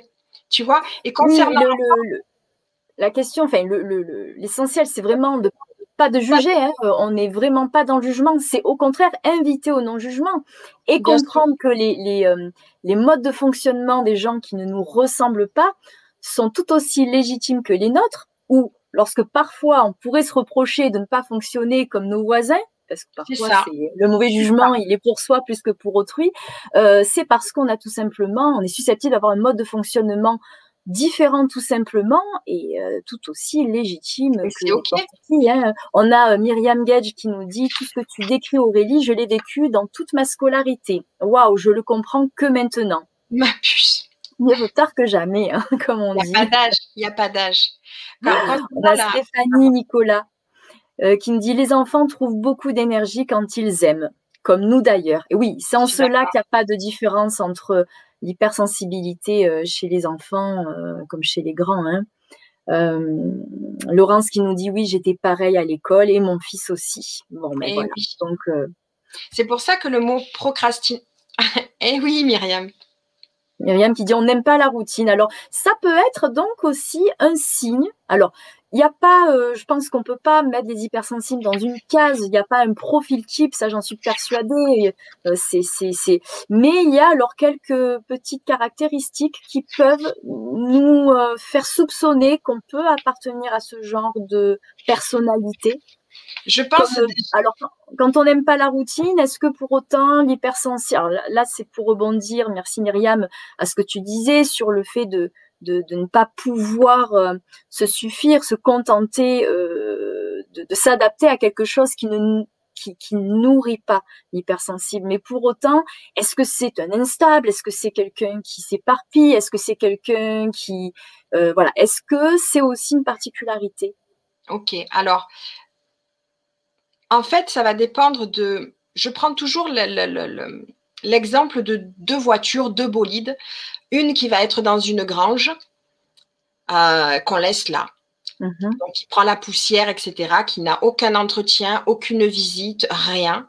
Et puis, tu as l'autre bolide qui a bien sûr son circuit, qui est entretenu, qui, qui est toute belle, etc. D'accord? Pourtant, c'est deux véhicules identiques. Quand, quand le, le bolide va sortir de, sa grange, est-ce que tu penses qu'il sera en mesure de savoir qu'il a les mêmes capacités que l'autre quand il va la voir défiler, l'autre voiture? Il peut pas. Il ne sait pas ce qu'il vaut. Alors il va se sentir à part. Il va se sentir incompris. Il va pas se sentir à sa place. Il va se sentir seul. Il va se sentir perdu. Il va se sentir triste. Il va rien avoir envie de faire parce qu'il se dira mais je suis resté tant de temps là dans mon coin. Alors ça va dépendre de quoi? Je prends cet exemple parce que selon notre éducation, selon notre milieu, selon notre culture, selon tellement de paramètres, nous ne pourrons pas autant nous épanouir que si nous avons été dans une, vie que l'autre. C'est-à-dire que tu l'as compris. Si tu prends un enfant, que ce soit, oui, on démarre enfant, hein, c'est comme l'œuf et la poule, mais tu démarres enfant. Si tu prends un enfant qui est né dans un milieu qui est favorisé, où les parents étaient au courant de cela, où on l'a accompagné, etc. Enfin, on, on, a fait vraiment ce que l'on a pu dans le maximum. Ça, on ne parle pas de perfection, mais dans le meilleur qu'il était possible de faire, l'enfant va pouvoir s'épanouir. Alors, il peut faire de grandes études ou pas, c'est pas ça le problème. La réussite n'a jamais été une, une, situation professionnelle. Euh, mais en tous les cas, il va avoir une attitude qui sera des plus positives. En tous les cas, plus que l'autre. Si c'est un enfant qui est né dans un environnement où il a été battu, humilié, rejeté, orphelinat, tout ce que tu veux, il n'aura pas bien sûr les mêmes compétences derrière. Donc les traits de caractère, en fait, ça n'a rien à voir. C'est la source initiale qui, elle, est la même. Euh, mais en tous les cas, ce que l'on en fait, ça va dépendre de ce que l'on a vécu. Donc c'est pour ça que moi, aujourd'hui, entre guillemets, mon travail, quand je dis deviens qui tu es, c'est de mhm. déformater, c'est d'enlever toutes les couches que nous pensions être pour avoir l'essence même de la personne. Donc ça déboussole parce que on, peut avoir pensé qu'on était euh, toute sa vie hyper colérique, qu'on était, euh, qu'on était, euh, je sais pas moi, superstitieux, que il y a tellement de choses, alors que pas du tout. Moi, j'ai cru que toute ma vie j'étais exubérante, que j'étais ci, que j'étais ça. Non, j'ai plus rien à prouver aujourd'hui. Je m'aime et c'est pas prétentieux. Je m'aime. Euh, même si j'ai encore quelques rondeurs, mais c'est pas grave, on y reviendra là-dessus aussi. Mais c'est un des facteurs, la nourriture, euh, qui, qui ne doit pas être jugé, même si ça a été compliqué, parce que quand on a un cerveau qui mouline, je te donné l'exemple tout à l'heure, quand vous avez, vous partez en fac, vous partez n'importe où, et que vous avez des tas de cours, eh bien combien de fois on a des barres de céréales, etc. On a besoin de se recharger parce que on pompe l'énergie. Eh bien un cerveau qui mouline en permanence, non-stop. Moi j'ai plein de gens qui disent mais comment je peux l'arrêter? Je vous dirai après. Euh, quelles sont les, techniques, si je puis dire, pour pouvoir calmer ce mental envahissant. Mais quand on ne sait pas faire, ou quand euh, ben, on n'a pas le temps de faire, par exemple, on a un truc à faire derrière, etc., on n'a pas le temps de méditer de ci, de là, ben, on va à la, facilité, on va aller euh, manger un bout. Euh, moi, ça m'arrive encore, hein, faut pas croire, hein, et c'est OK, c'est pas grave. je Alors, Dis-moi. Pardon, parce que je voudrais m'arrêter sur, sur ce que tu dis à propos de mouliner. donc, ça, c'est aussi donc un aspect d'hypersensibilité, de, de, d'avoir le cerveau qui mouline en permanence alors, il, peut y avoir des personnes qui le sont, d'autres qui ne le sont pas. Il n'y a pas d'obligation à cela, mais c'est une possibilité. C'est une possibilité. Euh, donc, si j'en parle, c'est parce que c'est pour que les personnes vraiment ne se sentent pas effrayées de cela. Parce que des fois, on se dit j'en ai marre, je voudrais tellement que ça s'arrête, je n'en peux plus, je sais plus comment faire. Et beaucoup vont chercher des, des sorties, c'est-à-dire vont regarder des films, vont s'occuper pour pouvoir ne pas être avec leur mental parce qu'ils ne s'arrêtent mhm. pas. Et alors qu'il suffirait juste, tu sais, moi l'autre fois, je sortais de mon bain et, et j'ai écouté mon corps à l'intérieur de moi, rien que ça. Et, et, je me disais, ah, la tête, elle commence à mouiner. Après, je dis, ah, mais regarde ton corps, regarde, ressens tes mains, tes doigts. Et pendant ce temps-là, le cerveau, il est bête, hein. il, il va où on va. Et comme on mhm. est en arborescence, clac, il va dans notre sens. Une fois qu'on a compris tout ça, et je vous le dirai tout à l'heure si tu veux, il y a plein de possibilités pour. Mais quand des fois on ne peut pas, parce qu'on ben, n'est pas des robots aussi. Hein, c'est, mhm. pas, on n'est pas né avec cette explication. Elle se travaille. C'est un cheminement au quotidien que de devoir euh, euh, apprivoiser tout cela, surtout quand on l'a appris récemment et tout. Euh, eh bien, c'est pas grave. Si jamais ben, on dérape, qu'on a envie d'aller manger un bout, ben, on va manger un bout. Si on a envie de se boire un verre, bon allez, je me bois un verre, là j'en peux plus. boire, allez, je fume une clope et c'est bon. C'est pas grave. Mais c'est sûr que si c'est comme ça tous les jours et que du coup, ben, on masque pour pas aller dans son être, c'est moyen. Il faut se faire accompagner pour, euh, en tous les cas, apprivoiser ça le mieux possible. Alors, justement, puisque le, thème de l'émission, c'est comment en faire une force de cette hypersensibilité. Donc, déjà, euh, vu qu'en plus, toi, tu, euh, tu, tu, as un groupe, les philo-cognitifs, bon, au sein de cette association, tu, tu es en échange permanent et puis ben, tu, tu aides ces personnes-là aussi. Qu'est-ce que, si on devait faire une mini-liste de tout ce qui vient euh, se présenter comme, selon ces gens-là, qui à la base n'ont pas encore euh, euh, apprivoisé, on va dire, cette particularité. Je, citais l'une de tes phrases qui dit que ta différence t'a aidé à, t'aimer réellement ou quelque chose comme ça. Bref, donc puisque c'est vécu comme une différence, quelles sont, j'ai compris, quelles sont les situations qui, qui viennent pourrir la vie de ces personnes-là, a priori, et de quelle façon euh, elles vont être, euh, elles vont pouvoir être euh, transmutées en quelque chose de plus lumineux, de plus léger, de plus joyeux, et, et donc et voir en force. Alors, en, fait, ce qui est compliqué, c'est quand on se sent compris, déjà quand on est dans un travail qui ne nous correspond pas et qu'on n'est on n'est pas entendu comme on le voudrait. Et en plus, on a, on a, tout un tas de choses qui nous traversent avec ces émotions. Donc ça, c'est pas agréable. Je pense qu'il faut vraiment favoriser euh, au maximum des endroits où on se sente bien. Tu vois, mon petit coin derrière, c'est tout bête, mais euh, voilà, moi, c'est mon petit coin et ça me fait du bien et, c'est important. Il y a des personnes, des fois, qui sont dans des situations familiales compliquées aussi et je peux le, je peux le dire puisque moi, j'ai été mariée, divorcée deux fois, j'ai vécu neuf fois avec un homme et quand j'ai vraiment compris tout ça, je me suis dit, OK, ben, tu vas pas retenter des aventures comme ça en pensant que tout va aller à chaque fois parce que on est un petit peu une petite princesse, hein, on croit toujours les rêves, etc. Euh, c'est de se dire, OK, là maintenant, tu sais que tu as une une particularité qui va pas forcément avec tout le monde. Donc, il faut quand même devenir un peu plus raisonnable, un peu plus sélectif pour pouvoir, voilà, s'ancrer davantage. Euh, si tu veux, je, peux te nommer euh, des points pour savoir si les personnes peuvent se, reconnaître, euh, des points entre l'hypersensibilité et le philo-cognitif. Donc, euh, comme je vous l'ai dit, il y a le cerveau qui est en arborescence. Il y a une grande capacité de raisonnement, une analyse quasiment perpétuelle. On cherche à comprendre tout ce qui est. donc, on a des facilités à résoudre les problèmes. Oh, tiens, t'as ça, ta, ta, ta, ta. Enfin, voilà, ça va super vite. par contre, il y a un gros manque d'estime de, de soi. On se remet toujours en question. Parce que dans la tête, c'est comme si quelque part tout était nickel, tout est déjà structuré. Et puis finalement, quand les choses se font, ben, ça ne revient pas toujours comme ça. On est vite déçu. Et un hypersensible, sans parler des philo-cognitifs, est très susceptible très susceptible. Il est à fleur de peau. Euh, la moindre chose peut l'émoustiller, mais la moindre chose peut vraiment le détruire. Et s'il ne sait pas ça, s'il continue à vivre là-dedans, ça peut aller loin. J'ai des personnes qui ont voulu sauter la vie.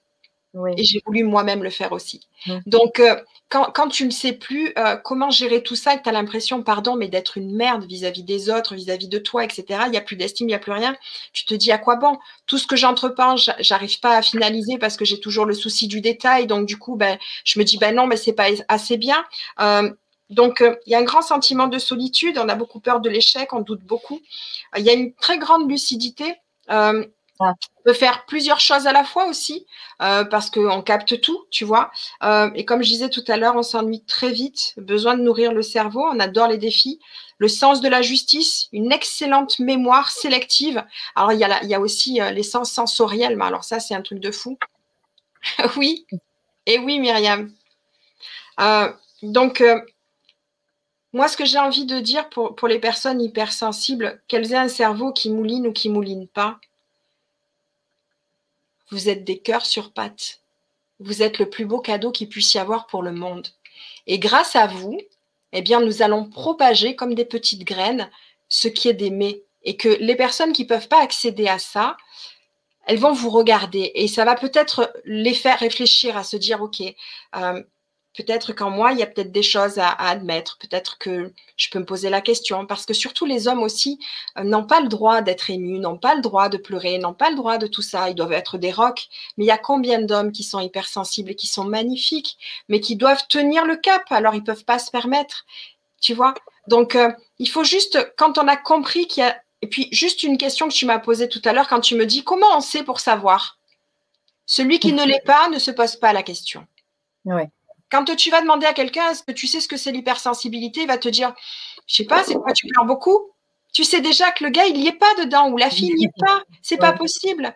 Quelqu'un qui le sait, le sait. Sauf que il y a là l'hypersensibilité, mais il y a également la possibilité de ce cerveau qui est en arborescence où on peut faire des choses avec. Moi, je suis devenue empathologue. Il n'y a rien d'extraordinaire, mais j'y suis allée au culot et, et, ça a transpiré en moi et je me suis dit, OK, j'y vais. Euh, et ce que je veux dire, c'est que quand on a compris ça, même si au début on ne sait pas comment s'en servir, n'oubliez pas l'exemple, si je peux me permettre, de, de la voiture que je vous ai donnée tout à l'heure. Ce bolide qui était dans cette grange et qui sort toute poussiéreuse, où elle se sent mal aimée, où elle se sent exclue, où elle se sent, où on a pu lui cracher dessus. Je vous dis ça parce que je suis émue. Moi, je vois les images. Ça se trouve, vous les voyez avec moi. Vous pouvez lui donner de l'amour quand même. Vous pouvez vous donner de l'amour parce que cette voiture-là a toutes les compétences. C'est juste que vous vous en rendez pas compte, vous étiez isolé. Et quand vous avez compris, qu'on vous a montré du doigt, mais regarde, tu as ça dans le moteur, tu as ça, tu as ça, tu as ça, regarde l'autre voiture à côté, elle a les mêmes que toi. Tu peux le faire.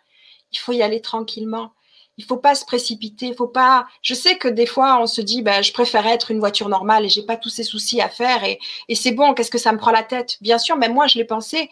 Quand, quand j'ai découvert ça, j'aurais voulu m'arracher un membre plutôt que d'être comme ça et d'avoir ce cerveau qui va dans tous les sens. Mais quand on a compris à quel point c'est bon quand on sait s'en servir et de l'impact que l'on a sur les autres et sur le monde, on ferait n'importe quoi pour pouvoir repartir en arrière et savourer davantage ce que n'a pas pu savourer. Très beau message. Très beau message. Et alors, quand tu parles de, ton métier d'empathologue, dans en, pathologue, il y a euh, empathie. Donc l'empathie, une très forte empathie, est aussi euh, est aussi euh, une qualité, j'ai envie de dire, caractéristique des, des hypersensibles. Euh, cette empathie, euh, est-ce que c'est euh, d'abord, est-ce que c'est d'abord, on va dire quelque chose qui qui, qui, qui, qui, va freiner les personnes, mais qui peut aussi justement être se transformer et être et devenir une un, instrument justement pour se mettre au service de l'autre comme tu le fais toi. Est-ce qu'on sait si par exemple dans les hypersensibles, il y a des, des métiers, des, des, activités qui sont, qui sont très récurrentes parce que les hypersensibles ont cette empathie qui leur permettent de l'exercer plus que d'autres? Je, pense véritablement que, que, toutes les personnes que nous voyons dans notre entourage qui ont décidé d'être thérapeutes, qui ont décidé de faire tous ces métiers d'accompagnement, forcément le sont. Je ne parle pas des coachs où ça sent vraiment le business, ou voilà, c'est encore autre chose. Euh, j'emploie le thème coach parce que je vais accompagner les personnes, je vais les motiver et tout et tout, mais autrement, c'est vraiment pour qu'on comprenne ce que je peux faire, mais je ne suis pas coach proprement dit, tu vois. Euh, je pense vraiment que quand on travaille avec le cœur, quand on a l'empathie, l'empathie, il y en a deux. Il y a et il y a la cognitive. L'émotionnel va te permettre de ressentir physiquement ce que l'autre ressent. C'est-à-dire, c'est tout bête, tu as quelqu'un à côté de toi qui va pleurer, tu as les larmes qui vont te monter parce que parce que ça te touche, parce que c'est comme ça. Tu peux pleurer devant un film, tu peux pleurer devant une odeur qui te rappelle euh, ta grand-mère quand elle te faisait les crêpes. Et, et, tu vois quelqu'un face à toi, tu vas ressentir ces mots. Moi, souvent, d'ailleurs, il y a des personnes là que, que j'accompagne qui peuvent en témoigner si elles le désirent. Avant de commencer la séance, je peux ressentir où elles ont mal, où elles ressentent des choses. Je peux mhm. avoir mal au dos, j'ai mal au ventre, à la tête, mais tu te rends compte comme c'est dingue avant de commencer la séance, je ressens les choses à l'avance.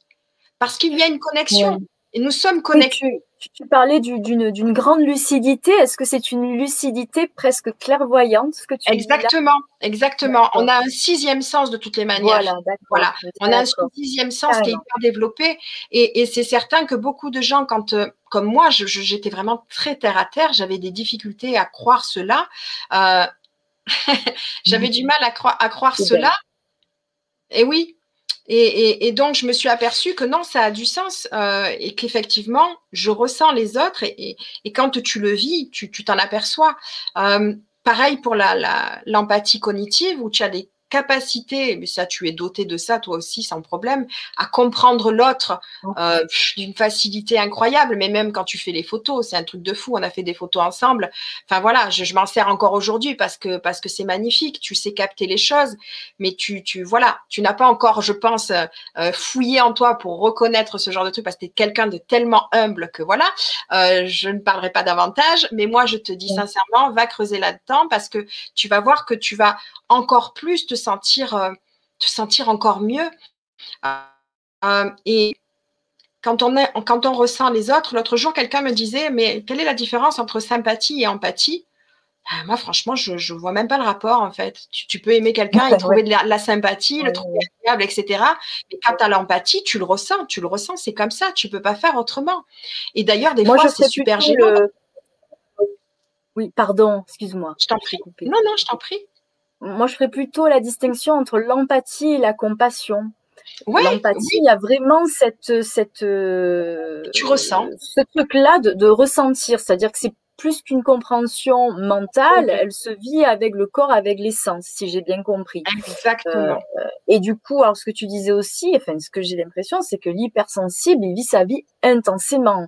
Euh, le très beau est très haut euh, émotionnellement et le très souffrant et, et, alors du coup il vit avec enfin sur des montagnes russes c'est ça. Les ascenseurs émotionnels, c'est vraiment en fait le truc qu'il faut faire, c'est vraiment de visualiser euh, que ce soit une vague ou autre, c'est de, de surfer sur ça. Euh, nous, les femmes, on connaît un petit peu ça puisque ben, la majorité, nous sommes indisposées tous les mois et donc on comprend que on a des moments où c'est plutôt haut, des moments c'est plutôt bas et pour un peu que nous avons en plus cette hypersensibilité et en plus de cela la lune, comme la nouvelle lune où on est en plein oh. dedans euh, et, et, et, la pleine, etc.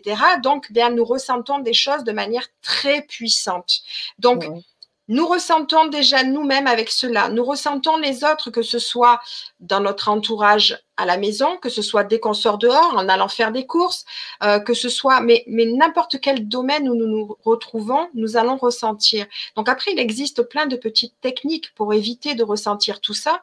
Et il ne faut pas hésiter à, ne pas forcer. Euh, à vraiment s'écouter, à se dire ben là je peux pas, c'est ok. Alors il y a une différence en dire là je peux pas parce que je le sens pas et là j'y vais pas parce que j'ai peur que je moi, je dis ça parce que je n'allais même plus faire mes courses. J'avais des phobies dans tout. Je ne portais même plus mon fils dans les bras. Donc, il faut faire la distinction entre ses réelles capacités, son état émotionnel du moment.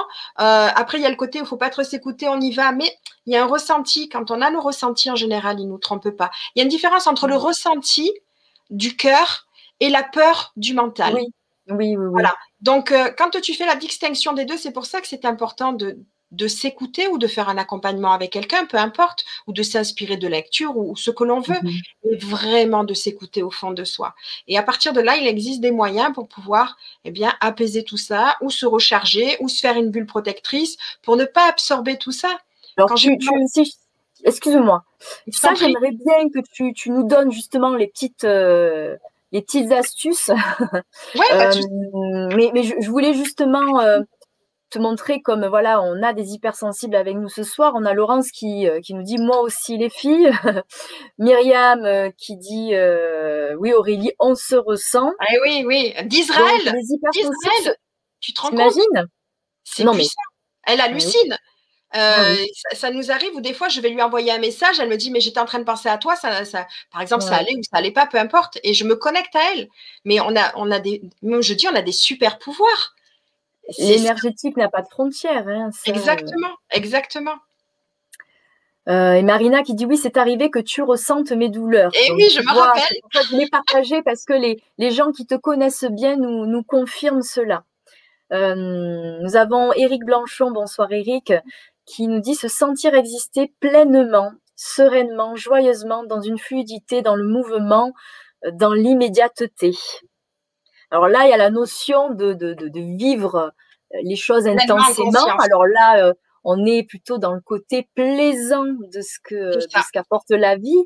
Euh, mais ce qu'il y a d'intéressant, c'est qu'il parle d'immédiateté. Est-ce que l'hypersensible a un rapport particulier avec l'instant présent de par cette intensité? De ses ressentis? En fait, oui, tout, est ressenti sur l'instant. Il suffirait qu'on on nous fasse une réflexion sur l'instant où tout se dégringole et que derrière, il y a quelqu'un qui arrive qu'on n'a pas vu depuis mille ans et là, la joie arrive à ce moment-là.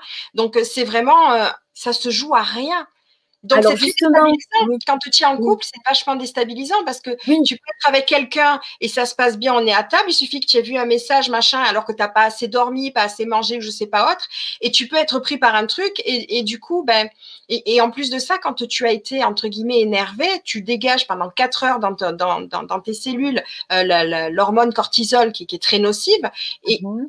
Et, trois heures après, il suffirait que tu te dis, bah, c'est bon, je vais bien, il y a une petite virgule qui a été rajoutée, boum, tu es reparti sur quatre heures et tu pensais que tu étais calmé. donc, euh, avec l'hypersensibilité, en plus, euh, c'est exacerbé, quoi.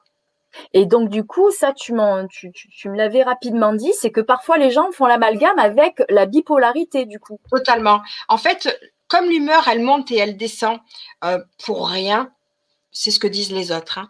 Hein. Oui, oui, oui, oui, Parce que pour nous, c'est pas pour rien. Euh, donc, effectivement, pour rien, ça c'est un mot qui est souvent dit. C'est bon, arrête. Pour ça, tu t'énerves. Pour ça, tu pleures. Pour ça, tu fais tout un truc. Pour ça, tu nous prends la tête.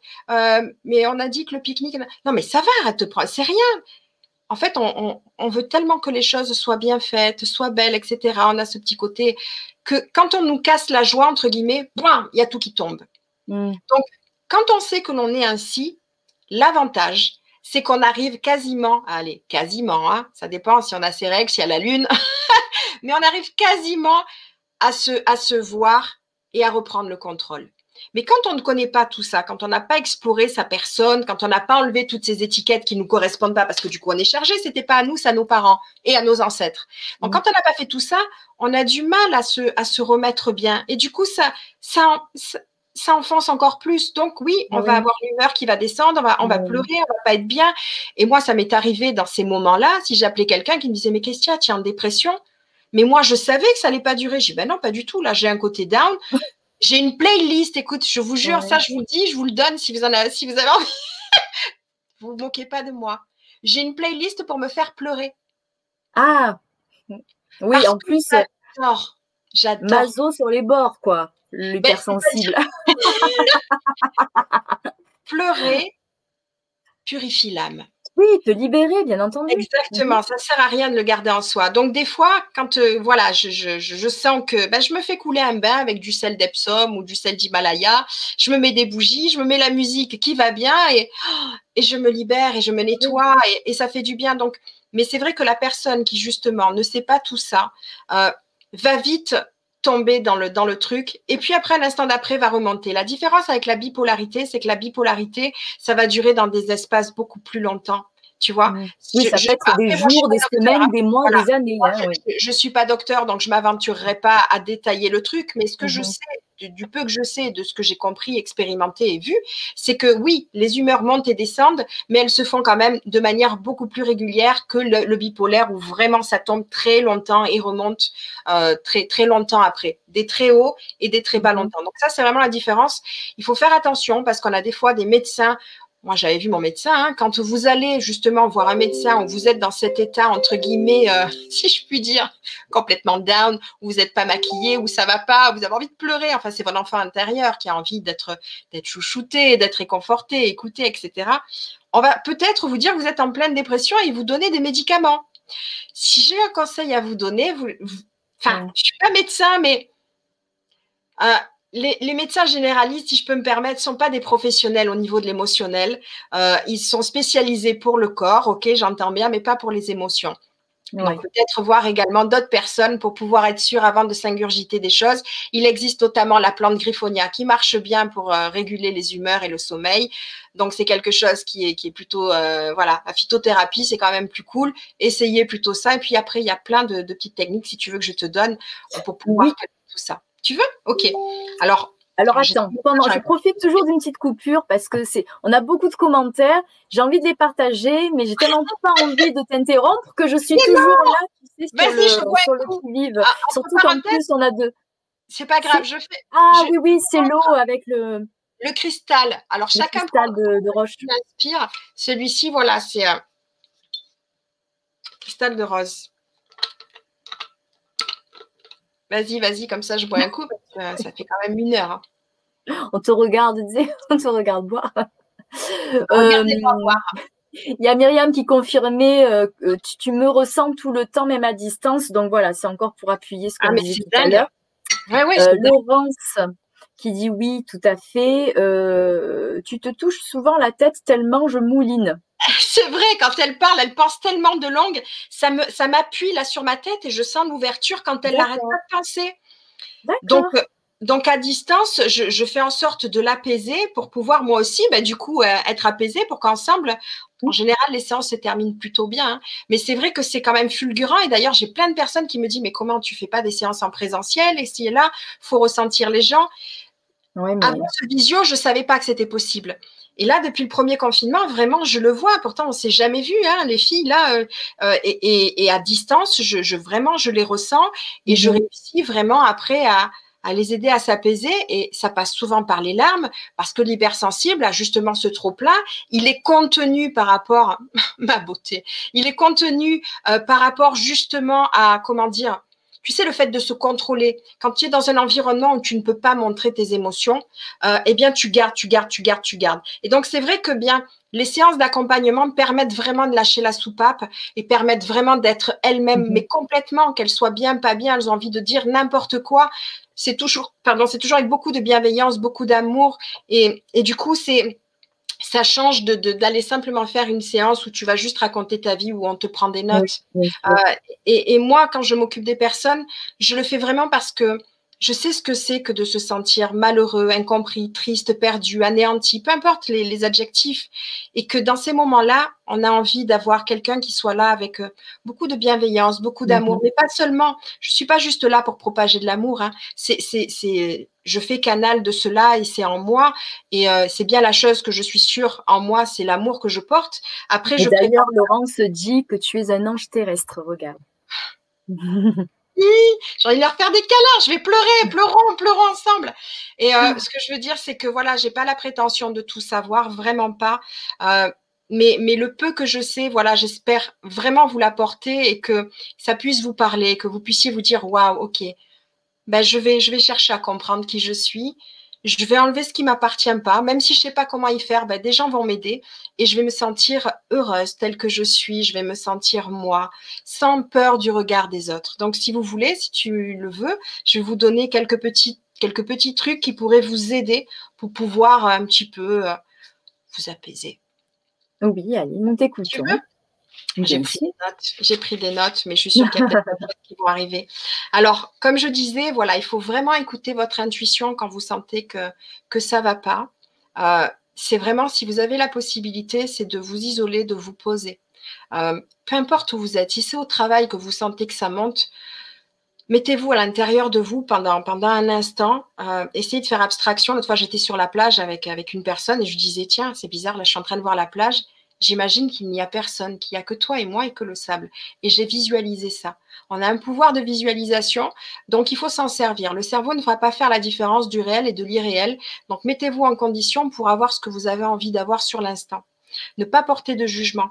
Euh, donc pas se forcer, il faut oser dire non aussi sans culpabilité. Ça, c'est la clé aussi, parce que souvent, souvent, les personnes hypersensibles, comme on dit, sont souvent très gentilles, veulent toujours faire plaisir, pensent toujours aux autres.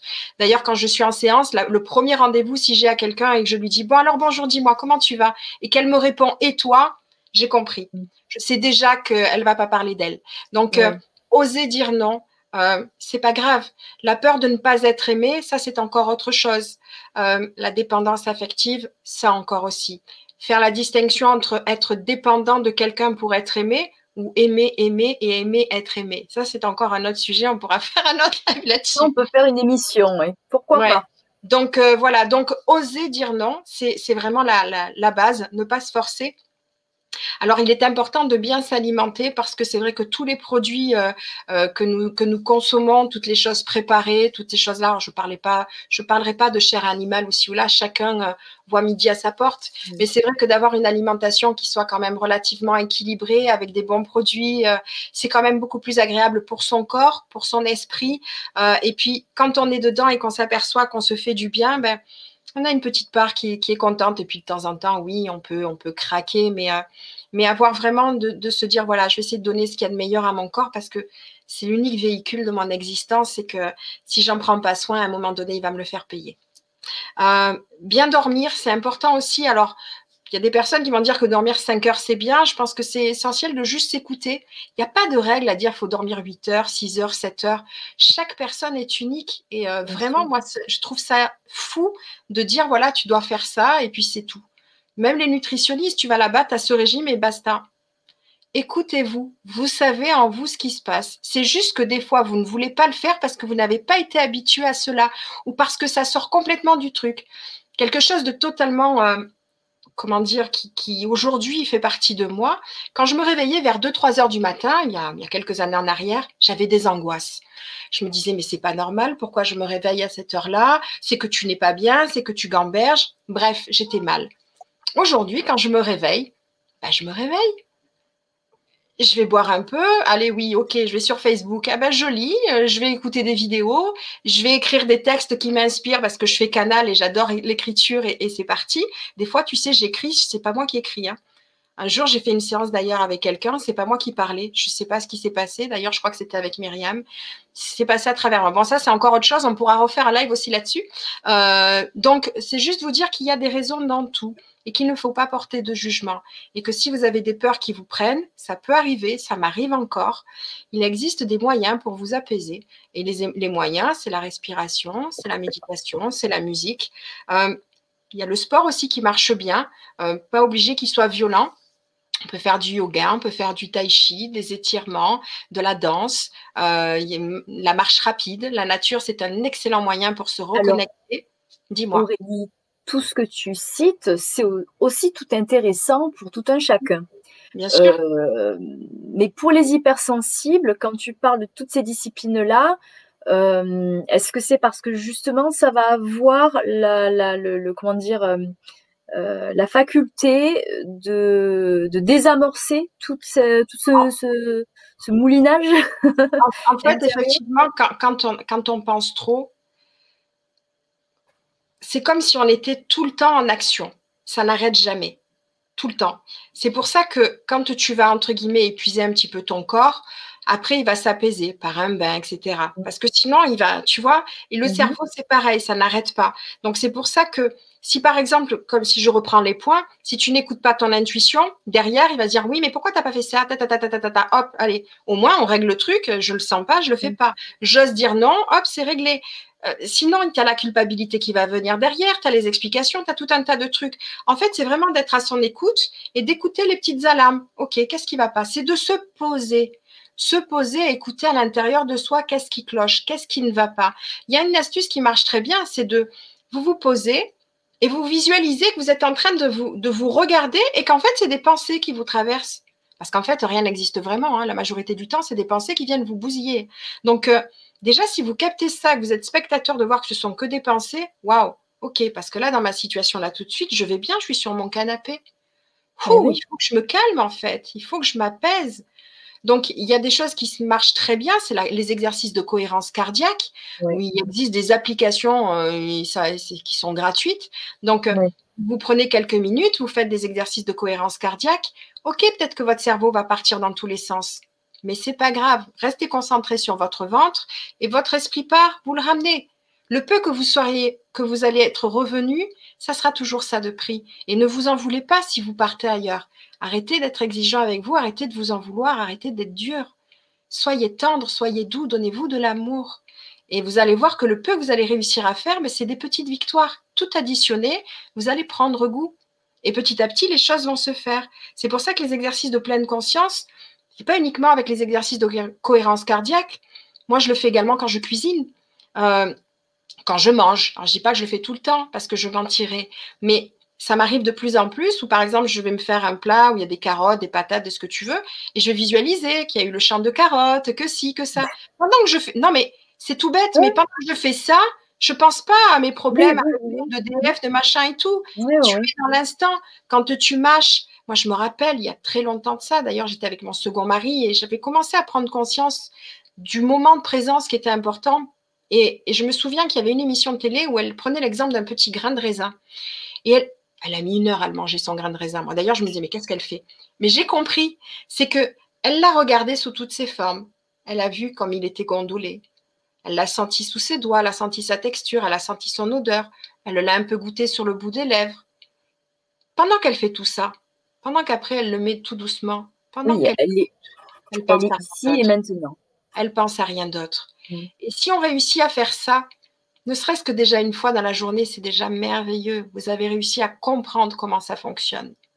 Quand vous prenez votre douche, c'est pareil. Visualisez que vous vous nettoyez, que vous rendez à la terre ce que vous n'avez plus besoin. Toutes ces choses-là qui vous ont alourdi toute la journée. Alors, tu proposes euh, justement, euh, j'en profite parce que ça va m'échapper. Tu fais toi-même des audios, des méditations euh, ah guidées euh, avec ta douce voix, avec de la jolie musique. Tu proposes ça aussi. Où est-ce qu'on peut retrouver tous ces, ces, enregistrements que tu fais, euh, que tu mets à disposition? Alors en fait, sincèrement, tout ce que j'ai fait, je l'ai fait comme ça et je l'ai distribué sur un message privé.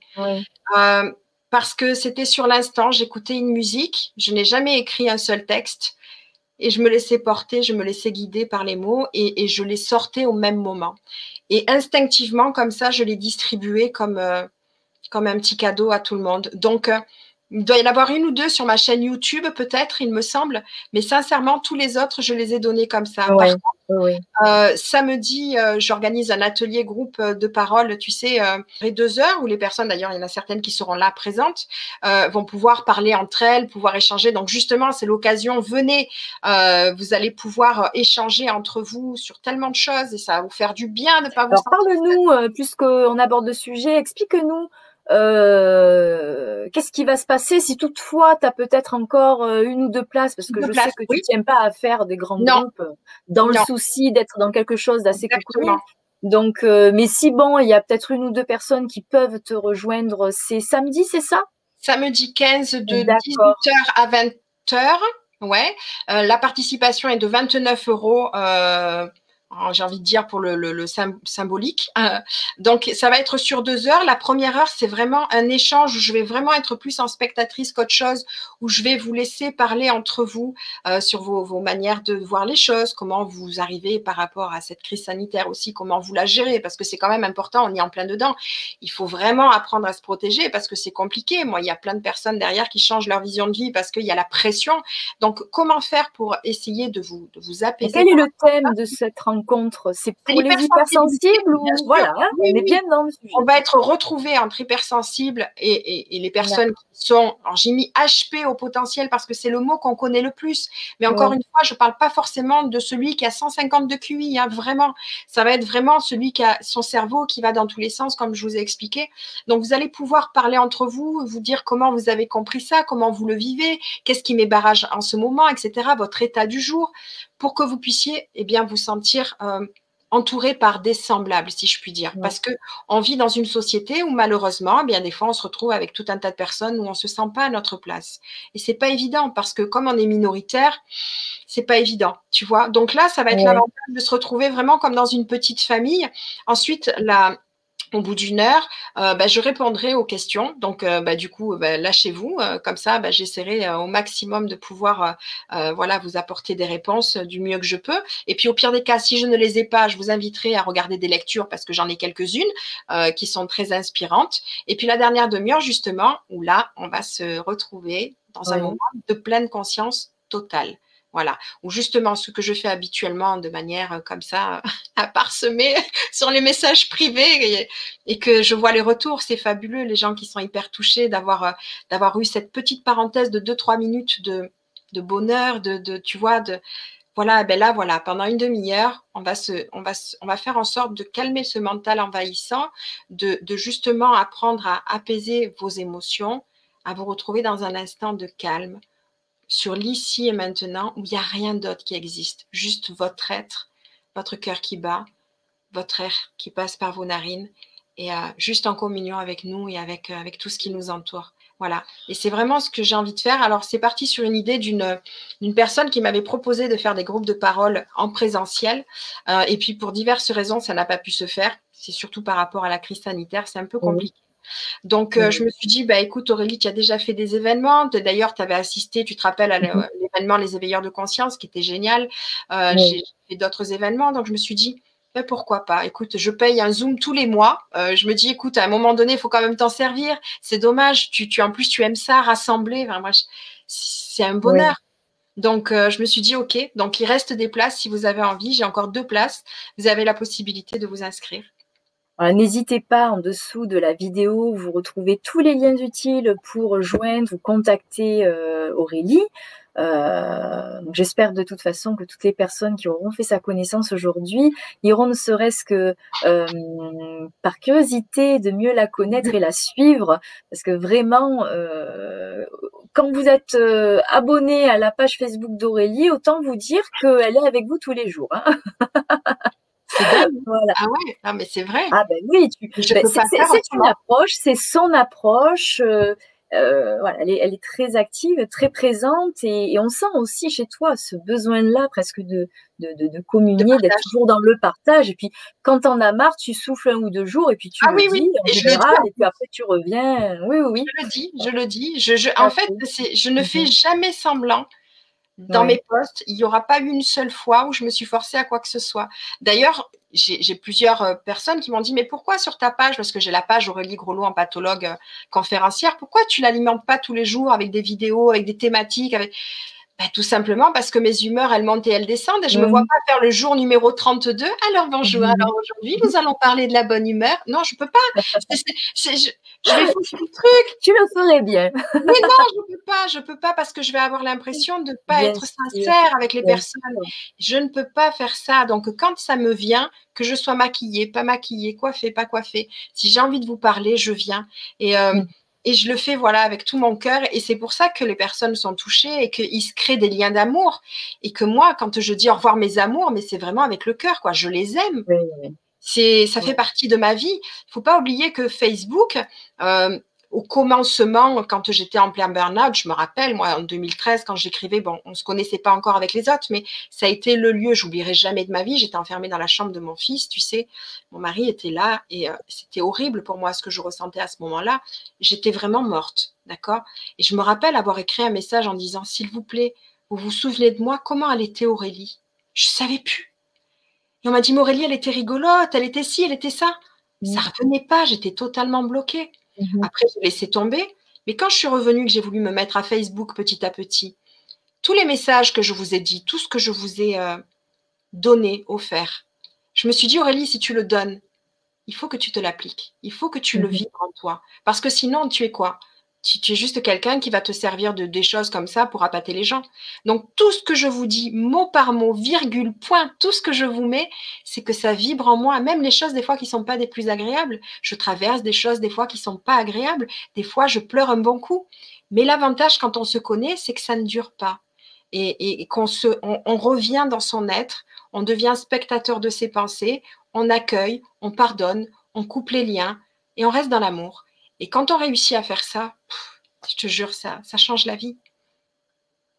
Oui, et tu euh, et tu t'offres en témoignage justement euh, dans les euh, dans les aléas de ta vie, sur lesquels tu mets des mots, sur lesquels tu, tu proposes ton cheminement de pensée, de réagir ou de, de réagir à tes réactions et, et tout ça, ça ça donne des clés pour voilà pour s'ouvrir à, à un nouveau regard sur les choses.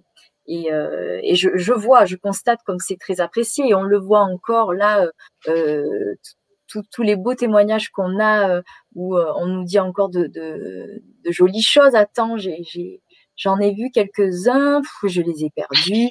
Je te laisserai vraiment le plaisir de, de visionner les quelques messages que je peux pas que je peux pas prendre les uns après les autres. Mais ah, il y, a un message que Ludivine, si je peux me permettre, qui dit oui. comment gérer ses intuitions voilà. qui au quotidien. C'est ça que tu allais, d'accord, tu vois, qui me range au quotidien qui me range au quotidien car mon cerveau se met à mouliner et clairement ça m'épuise. Alors, le truc, c'est pourquoi tu cherches à gérer tes intuitions? Pourquoi? Qu'est-ce que tu cherches à, anticiper? Qu'est-ce qui te fait peur par rapport à ça? Pourquoi tu te laisses pas aller dans ce que tu ressens? Parce que si tu veux gérer, euh, ça voudrait dire que tu as peur de tes décisions. Tu as peur de quoi? Il faut comprendre pourquoi. Parce que quand on a une intuition et qu'on on se fie à son intuition, c'est qu'on se fait confiance. Si tu as peur de celle-ci, c'est qu'il y a une part de toi qui doute. Donc peut-être comprendre qu'est-ce qui te retient. Tu vois, enfin, c'est pas tant que le cerveau rumine. Moi, des fois, j'ai des, intuitions euh, par rapport à des séances. Quand je suis en séance, je ressens tout un tas de trucs, d'accord? Euh, Je vais pas, je vais pas, comment dire, m'épuiser dans le sens négatif. Oui, ça peut fatiguer un petit peu, mais encore une fois, si tu sens vraiment que tu n'en peux plus, pose-toi, inspire, euh, bois un verre d'eau, calme-toi et, et ressens à l'intérieur qu'est-ce qui vibre. Quelle émotion va ressortir par rapport à cette intuition? Alors, Ludivine Bianchi, bonsoir Ludivine, euh, qui avait mis dans un commentaire précédent, euh, comme quoi quand ça mouline, euh, voilà, elle ressent de l'angoisse, elle est oppressée. Donc, alors, ben oui, ben, ça mouline, c'est, ça a l'air d'être un sacré problème, oui, pour Ludivine. Le truc qui se passe, c'est que ça, mouline quoi? Ça peut mouliner du bon, comme ça peut ressasser des choses, des événements passés ou, des éventualités futures. Donc, mhm. qu'est-ce qui mouline en voilà, des peurs. Qu'est-ce qui mouline? Qu'est-ce qui te fait peur? Parce que c'est pas le fait de mouliner qui fait peur. Quand par exemple tu es en train de préparer une tarte et que tu dois faire des pâtes et des boulettes et des machins, tu moulines. Mais il n'y a pas de souci par rapport à ça. Donc le problème ne vient pas du fait que tu moulines, mais qu'est-ce qui te fait peur par rapport à tout ça? Qu'est-ce qui vient? Parce que si ton cerveau est en arborescence, si tu pars d'un truc qui te fait peur, bien sûr, il y a tout qui va se greffer dans la peur. Donc il faut comprendre la source. Qu'est-ce qui te fait peur? Comprends qu'est-ce qui t'angoisse, qu'est-ce que tu vas devoir faire, avec qui tu vas aller qui te permet d'avoir cette peur. Qu'est-ce que ça te rappelle C'est un travail qu'il faut faire. On peut pas, je peux pas te donner une explication comme ça, mais il faut comprendre d'où ça vient. Qu'est-ce que tu ressens dans ton émotion? Quelle image tu as? Oui. Oui. Et Corinne, euh, qui parlait tout à l'heure par rapport à l'incompréhension et qui disait qu'elle se sent très souvent incomprise aussi. Donc, euh, et j'ai vu passer un autre message de Corinne qui disait qu'elle se reconnaissait euh, dans tout ça, que ça lui parle en tout cas. Hein. Euh, voilà, voilà, c'est là, je crois, ça me parle vraiment. Je me sens très souvent incomprise. Alors ça, c'est génial comme comme commentaire. Je dis pas que les autres non, hein, pas du tout, mais je trouve que c'est génial parce que j'ai envie de dire, il est où le problème? C'est pas grave. Je vais t'expliquer pourquoi. Mais c'est ça qui est important. c'est que là où on met une importance, il suffit, des fois, il suffit d'un levier. Euh, moi, il y a, deux mots qui, euh, je fais une petite parenthèse parce que ça m'y fait penser.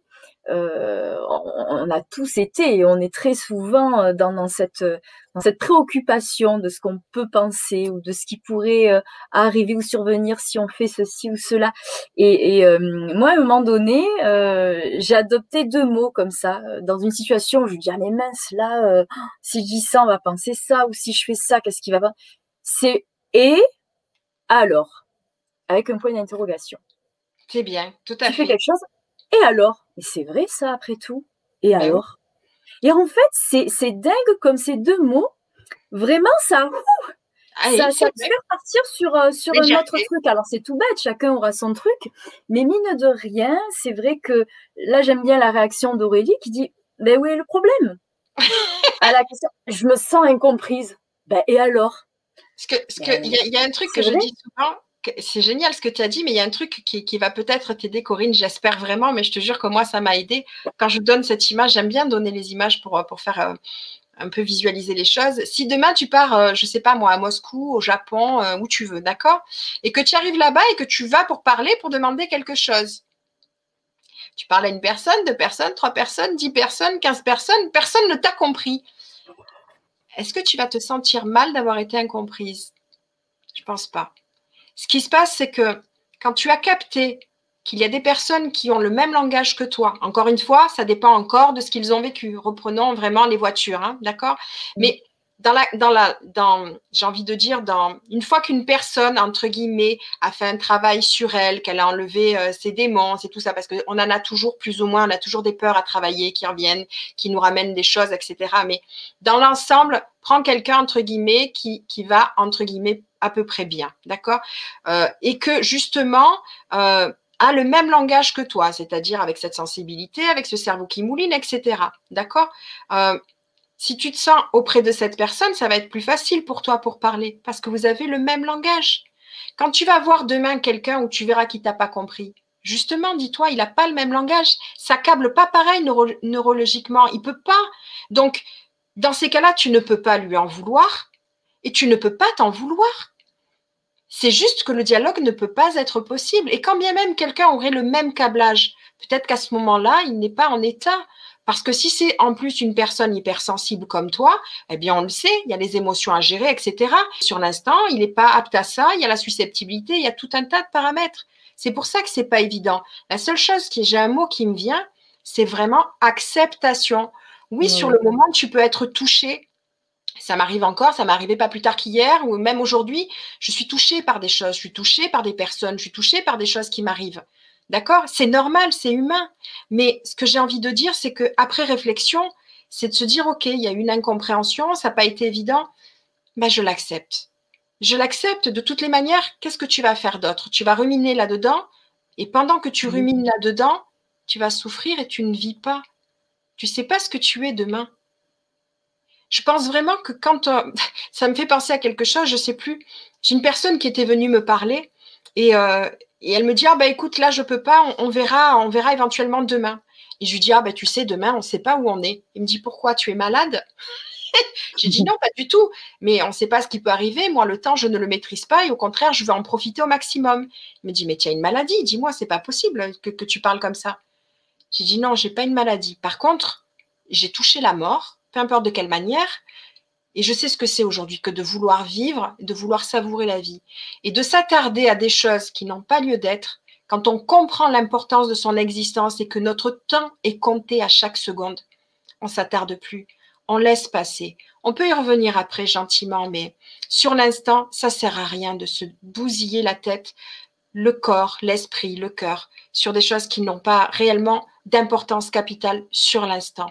Il vaut mieux se poser, se ressourcer, tu veux y retourner après, mais tu y vas avec douceur. Et si tu n'as pas pu avoir euh, bah, de, de, solution, tu sais, mon professeur de tai chi disait ça et j'ai relevé cette phrase aujourd'hui à quelqu'un. Quand tu as une copie à rendre, des fois, c'est rare, mais ça peut arriver, elle est incorrigible. Alors tu t'acharnes parce que tu as vraiment envie de la, de la rendre, parce que tu as ton côté professionnel, il faut à tout prix que je rende la copie euh, corrigée. Ça se fait pas, sinon, qu'est-ce qu'on va dire de moi que tatati tatata? Bah, Il y a des fois, elle est incorrigible. Il faut savoir la rendre sans ça. Et c'est OK. Et c'est pas la fin du monde. Il faut penser à s'économiser, à s'apporter beaucoup d'amour. On vit dans une société qui n'est pas adaptée aux personnes qui sont hypersensibles. Heureusement qu'il existe tout un tas d'arts qui nous permettent de nous émouvoir, de nous émerveiller. Malheureusement, avec cette période, c'est vrai qu'il y a beaucoup de choses qui nous ont été enlevées où on ne peut pas partager comme on voudrait, mais il existe encore des moyens. Là, ce soir, on est tous ensemble. Vous pouvez écouter la musique, vous pouvez serrer vos enfants dans les bras, vous pouvez vous serrer vous dans les bras, vous pouvez serrer vos souvenirs dans vos bras. Euh, il y a tellement de possibilités que d'être dans l'amour et, se dire que il faut profiter de ces instants parce qu'on ne sait pas où on va être après.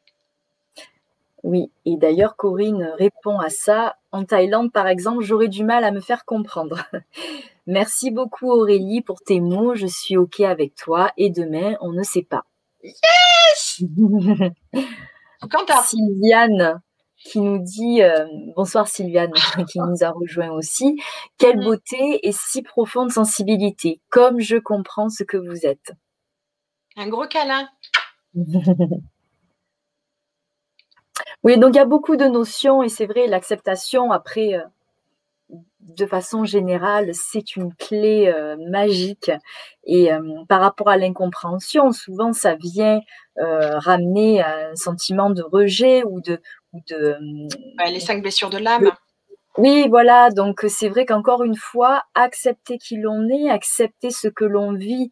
Et bien sûr, euh, grâce à des personnes qui, comme toi, permettront aux hypersensibles de, de se reconnaître en tant que tels, de ne pas se sentir justement incompris absolument de tous, puisque effectivement, il suffit de savoir que c'est juste euh, euh, une divergence de langage et que et que, et que, et que, et que, ces personnes ne sont pas seules pour autant. Donc c'est bien euh, les associations qui existent et ces, euh, et ces, communautés-là qui, euh, qui permettent de, de, de, se rassembler, de se retrouver. Alors euh, si vous vous sentez concerné ou si tout ce qui a été décrit vous fait, vous fait penser à, à un proche, quelqu'un qui, qui pourrait avoir besoin d'être justement compris, pour le coup, n'hésitez pas à partager cette vidéo.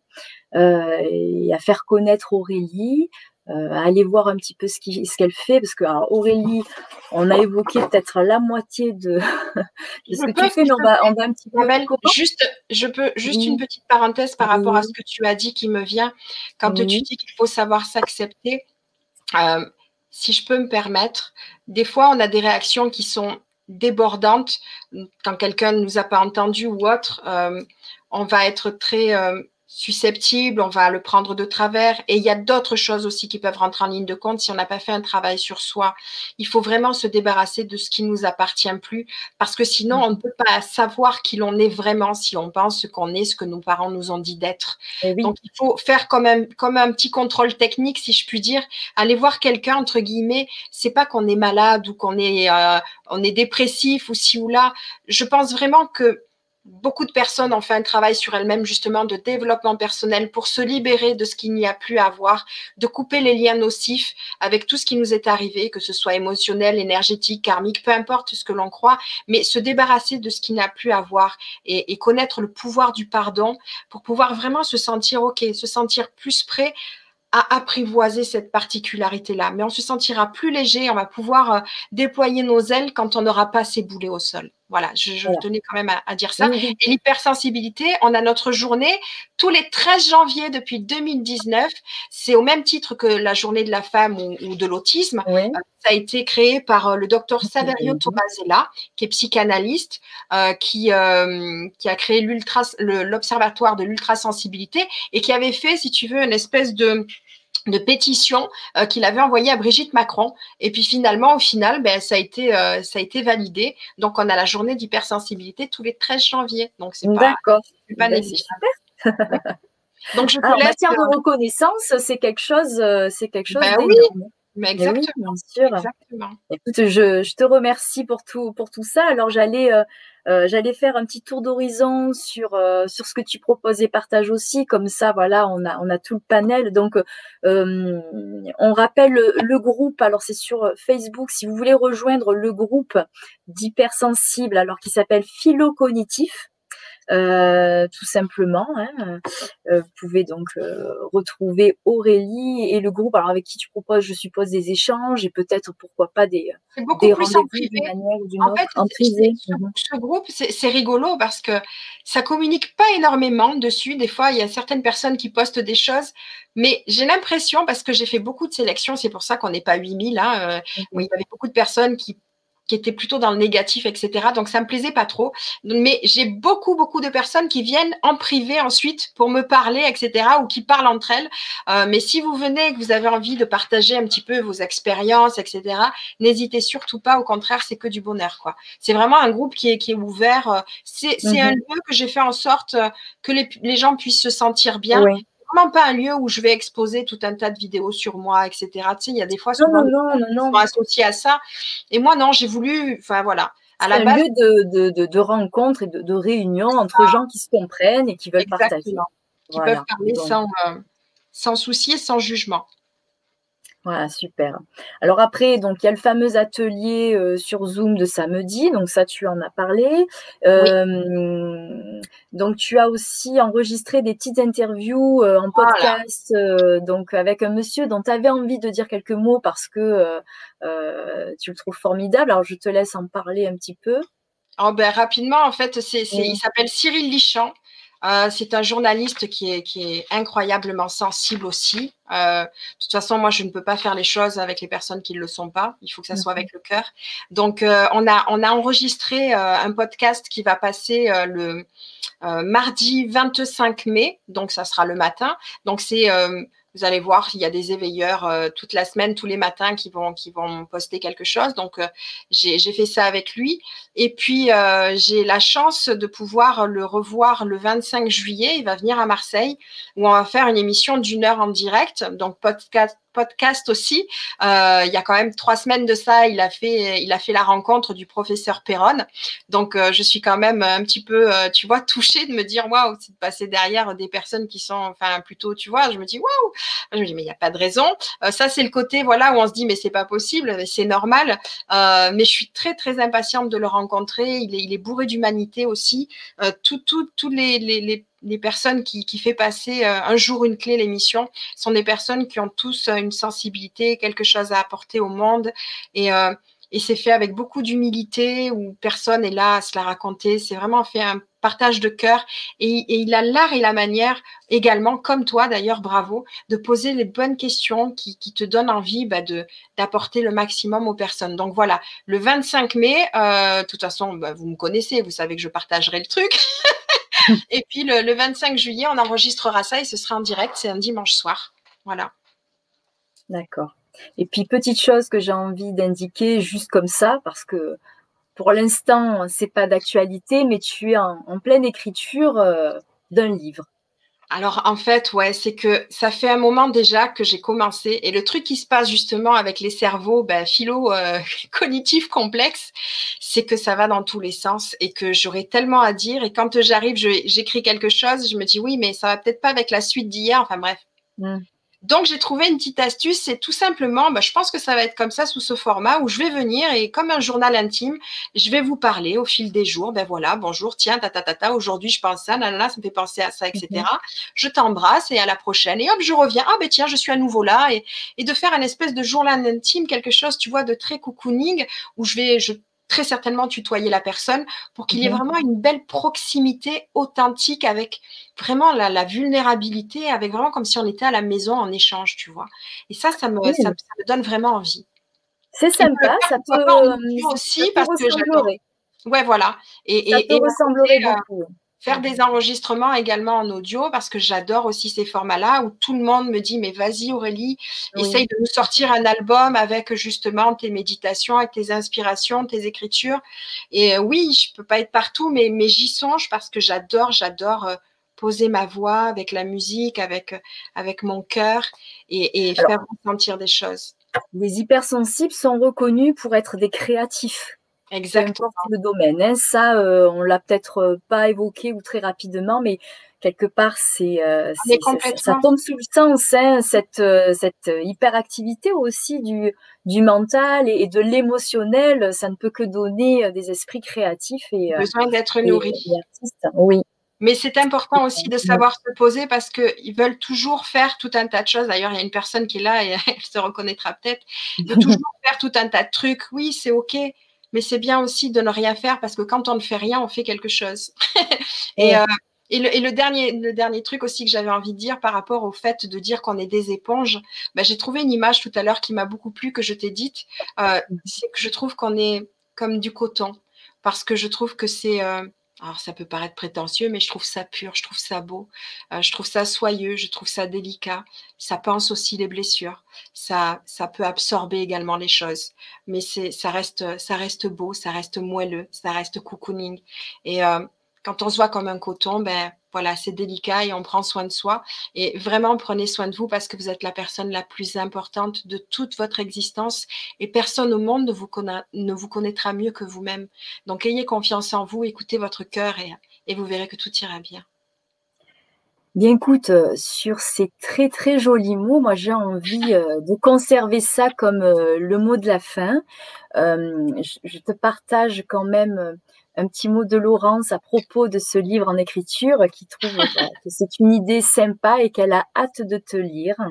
Et elle ne sera pas la seule, puisque Myriam aussi euh, dit qu'elle a hâte d'ores et déjà. tu as déjà tes, euh, tes lecteurs, ça c'est certain. Euh, Voilà, bien écoute, je te remercie beaucoup pour ce temps passé ensemble. Effectivement, c'était une émission relativement longue. Je remercie d'ores et déjà toutes les personnes qui la suivront sur toute la durée. je le savais et puis c'est un petit peu ce que, ce que, ce que j'avais envie de faire moi dans ces émissions, c'est ne pas faire des, conférences, euh, mais faire des discussions, des échanges où on peut apprendre, on peut partager, on peut échanger, et, et donc peu importe le temps qu'on y passe, tout ce qui a été dit ce soir retentira dans certains esprits, et ceux pour qui ce sera important, nous écouterons pendant presque deux heures. Voilà.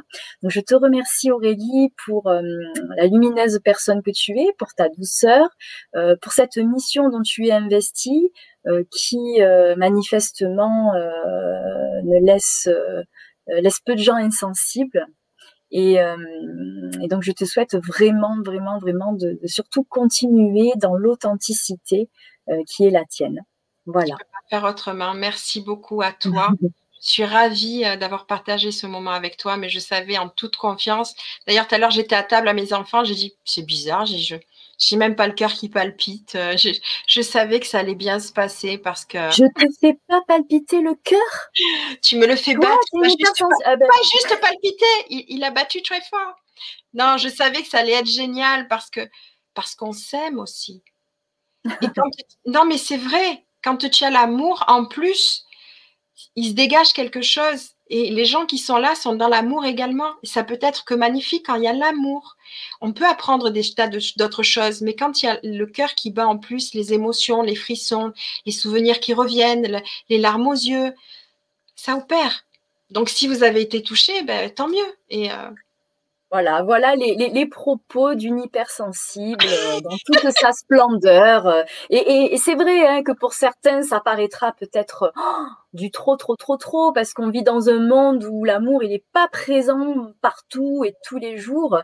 Euh, mais voilà, il y a des gens, il y a des, sphères, il y a des communautés, il y a des, des univers dans lesquels euh, on sait mettre de l'amour un peu partout. En tout cas, peut-être que ça peut être au départ un exercice à faire et que ça peut devenir un art de vivre. En tout cas, euh, en tout cas, ça marche sur toi, Aurélie. Donc euh, voilà, j'invite tout le monde à s'en inspirer. C'est aussi le but de ces émissions, euh, c'est-à-dire de, de, de, de, faire connaître des personnes inspirantes. Et merci à Fanny. Hein. Merci à Fanny qui a créé. merci à Fanny toujours, toujours. Oui, mais moi, je, voilà, je la remercie. Oui. Euh, Ludivine qui nous dit oui, tu as raison, le doute de moi sûrement. Je pense qu'on en revient sur le manque de confiance en soi. Bon, voilà. Ah, écoute, on, peut en parler. Histoire, euh, ouais, ouais, ouais. Euh, alors, Sylviane qui dit Oh non, je connais, je suis comme elle, l'amour transpire et c'est si bon. C'est si bon. On n'a pas évoqué tes talents de chanteuse. Hein, ah oui, c'est vrai. J'étais allée à l'émission, n'oubliez pas les paroles. Oui, c'est vrai. C'est vrai. C'est vrai? Ah, ben, ils m'ont rappelé, ils m'ont rappelé pour repasser l'édition, mais euh, je ne peux pas être partout, donc euh, on, verra, on, compte sur toi pour, euh, pour nous prévenir, on te suivra. On verra. Merci pour tout. Aurélie qui avait fait une très belle rencontre et pour le coup qui avait, qui avait beaucoup touché le présentateur Nagui. Hein, on le voit rarement prendre les gens dans ses bras dans les émissions. Eh bien, voilà, Aurélie a eu droit à un gros câlin en fin d'émission. Et, et, et, je me rappelle que Bon, sans parler de ça, mais il y a, ce soir-là, j'avais expliqué mon, métier, il en avait un peu rigolé et j'ai dit, mais pourtant vous êtes en pâte, vous devriez savoir. Et c'est là qu'à la fin, voilà, il m'a fait il m'a dit des choses plutôt très agréables. Et quand je pense à l'émission maintenant, je pense à une jeune fille qui s'appelle Claire, et euh, sa maman m'a vue à l'émission. Et j'ai eu, tu sais, le soir, énormément de personnes, parce qu'il y avait 3 millions de vues. J'ai eu énormément de, courriers, que ce soit par mail, que ce soit, j'en ai eu en papier, euh, des mhm. messages. On m'a appelé du Maroc, de la Tunisie. Enfin, c'était incroyable. Euh, et, et j'ai une jeune fille, du coup, sa maman m'a contactée. Enfin, elle, elle m'a contactée. Sa maman m'avait vue en disant que, ben voilà, elle, elle, elle avait sûrement besoin de moi. C'est une jeune fille qui avait essayé pendant des années plusieurs choses pour pouvoir s'en sortir, entre guillemets. Et elle n'avait pas compris justement qu'elle était hypersensible et au mhm. potentiel, philo-cognitive, on appelle ça comme on veut. Aujourd'hui, elle est totalement épanouie. Et, euh, et, et, elle, elle m'appelle d'un nom qui me touche trop à chaque fois. J'en ai les larmes aux yeux. J'ai dit mais non, mais dis pas ça. Mais elle m'appelle ma, elle m'appelle ma lumière. Euh, ouais, c'est euh, c'est très troublant et et c'est pour ça que je ne peux pas faire autre chose. Parce que quand tu réussis à justement éclairer les lumières qui sont existantes dans les êtres, mais qui ne le voient pas, il n'y a pas de mots. C'est tellement merveilleux. Combien de fois, quand les accompagnements se terminent, quand je ne peux pas. je peux pas continuer parce que je sens que c'est fini et je dis voilà, on arrête. D'ailleurs, il y a des personnes là qui ont plus besoin de moi hein. euh, et elles peuvent le dire aussi. Je pleure avec elles parce que c'est fini, c'est beau, c'est émouvant de voir que ça y est, elles peuvent s'envoler. Et, euh, et moi, ça, c'est mon cadeau. Donc, je suis heureuse d'avoir souffert pour, euh,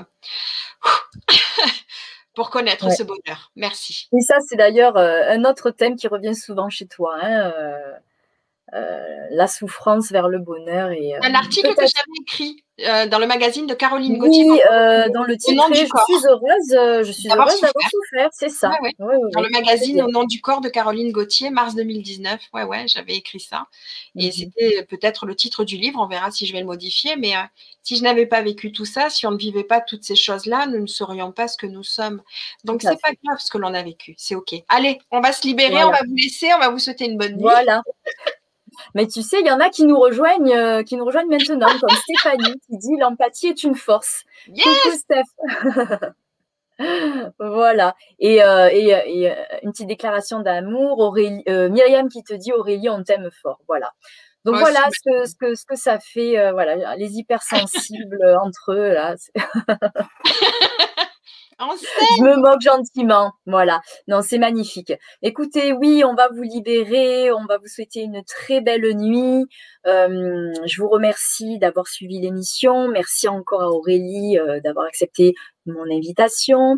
Et puis, euh, et puis voilà. Alors, demain, vous êtes les bienvenus à nouveau sur la web TV de Fanny, puisque Fanny sera en direct à 20h30 en compagnie de Nadine Méjean pour un thème qui va beaucoup te plaire, Aurélie, qui est oui, comprendre comprendre et développer l'amour pour cultiver la lumière en soi.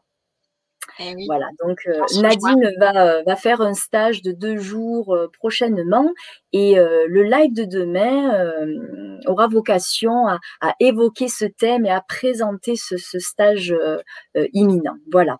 Et puis quant à moi, ben, je vous retrouve dans une semaine, mercredi prochain, le 19 mai, en très bonne compagnie. Je serai avec Renaud Guérin pour euh, une émission euh, qui... Euh, le titre, c'est Vivre ou être vivant. Voilà, je mhm. vous en dis pas plus. Subtil. Mais une très très belle émission en perspective de beaux partages et, et, et avec Renaud Guérin qui est quelqu'un de très très très très inspirant. J'ai hâte de vous le présenter. Voilà, je salue toutes les personnes euh, qui nous salue, qui nous souhaite des bonnes nuits, etc. Merci à tous. Merci Aurélie et à très bientôt. Bonne nuit. Bonne nuit.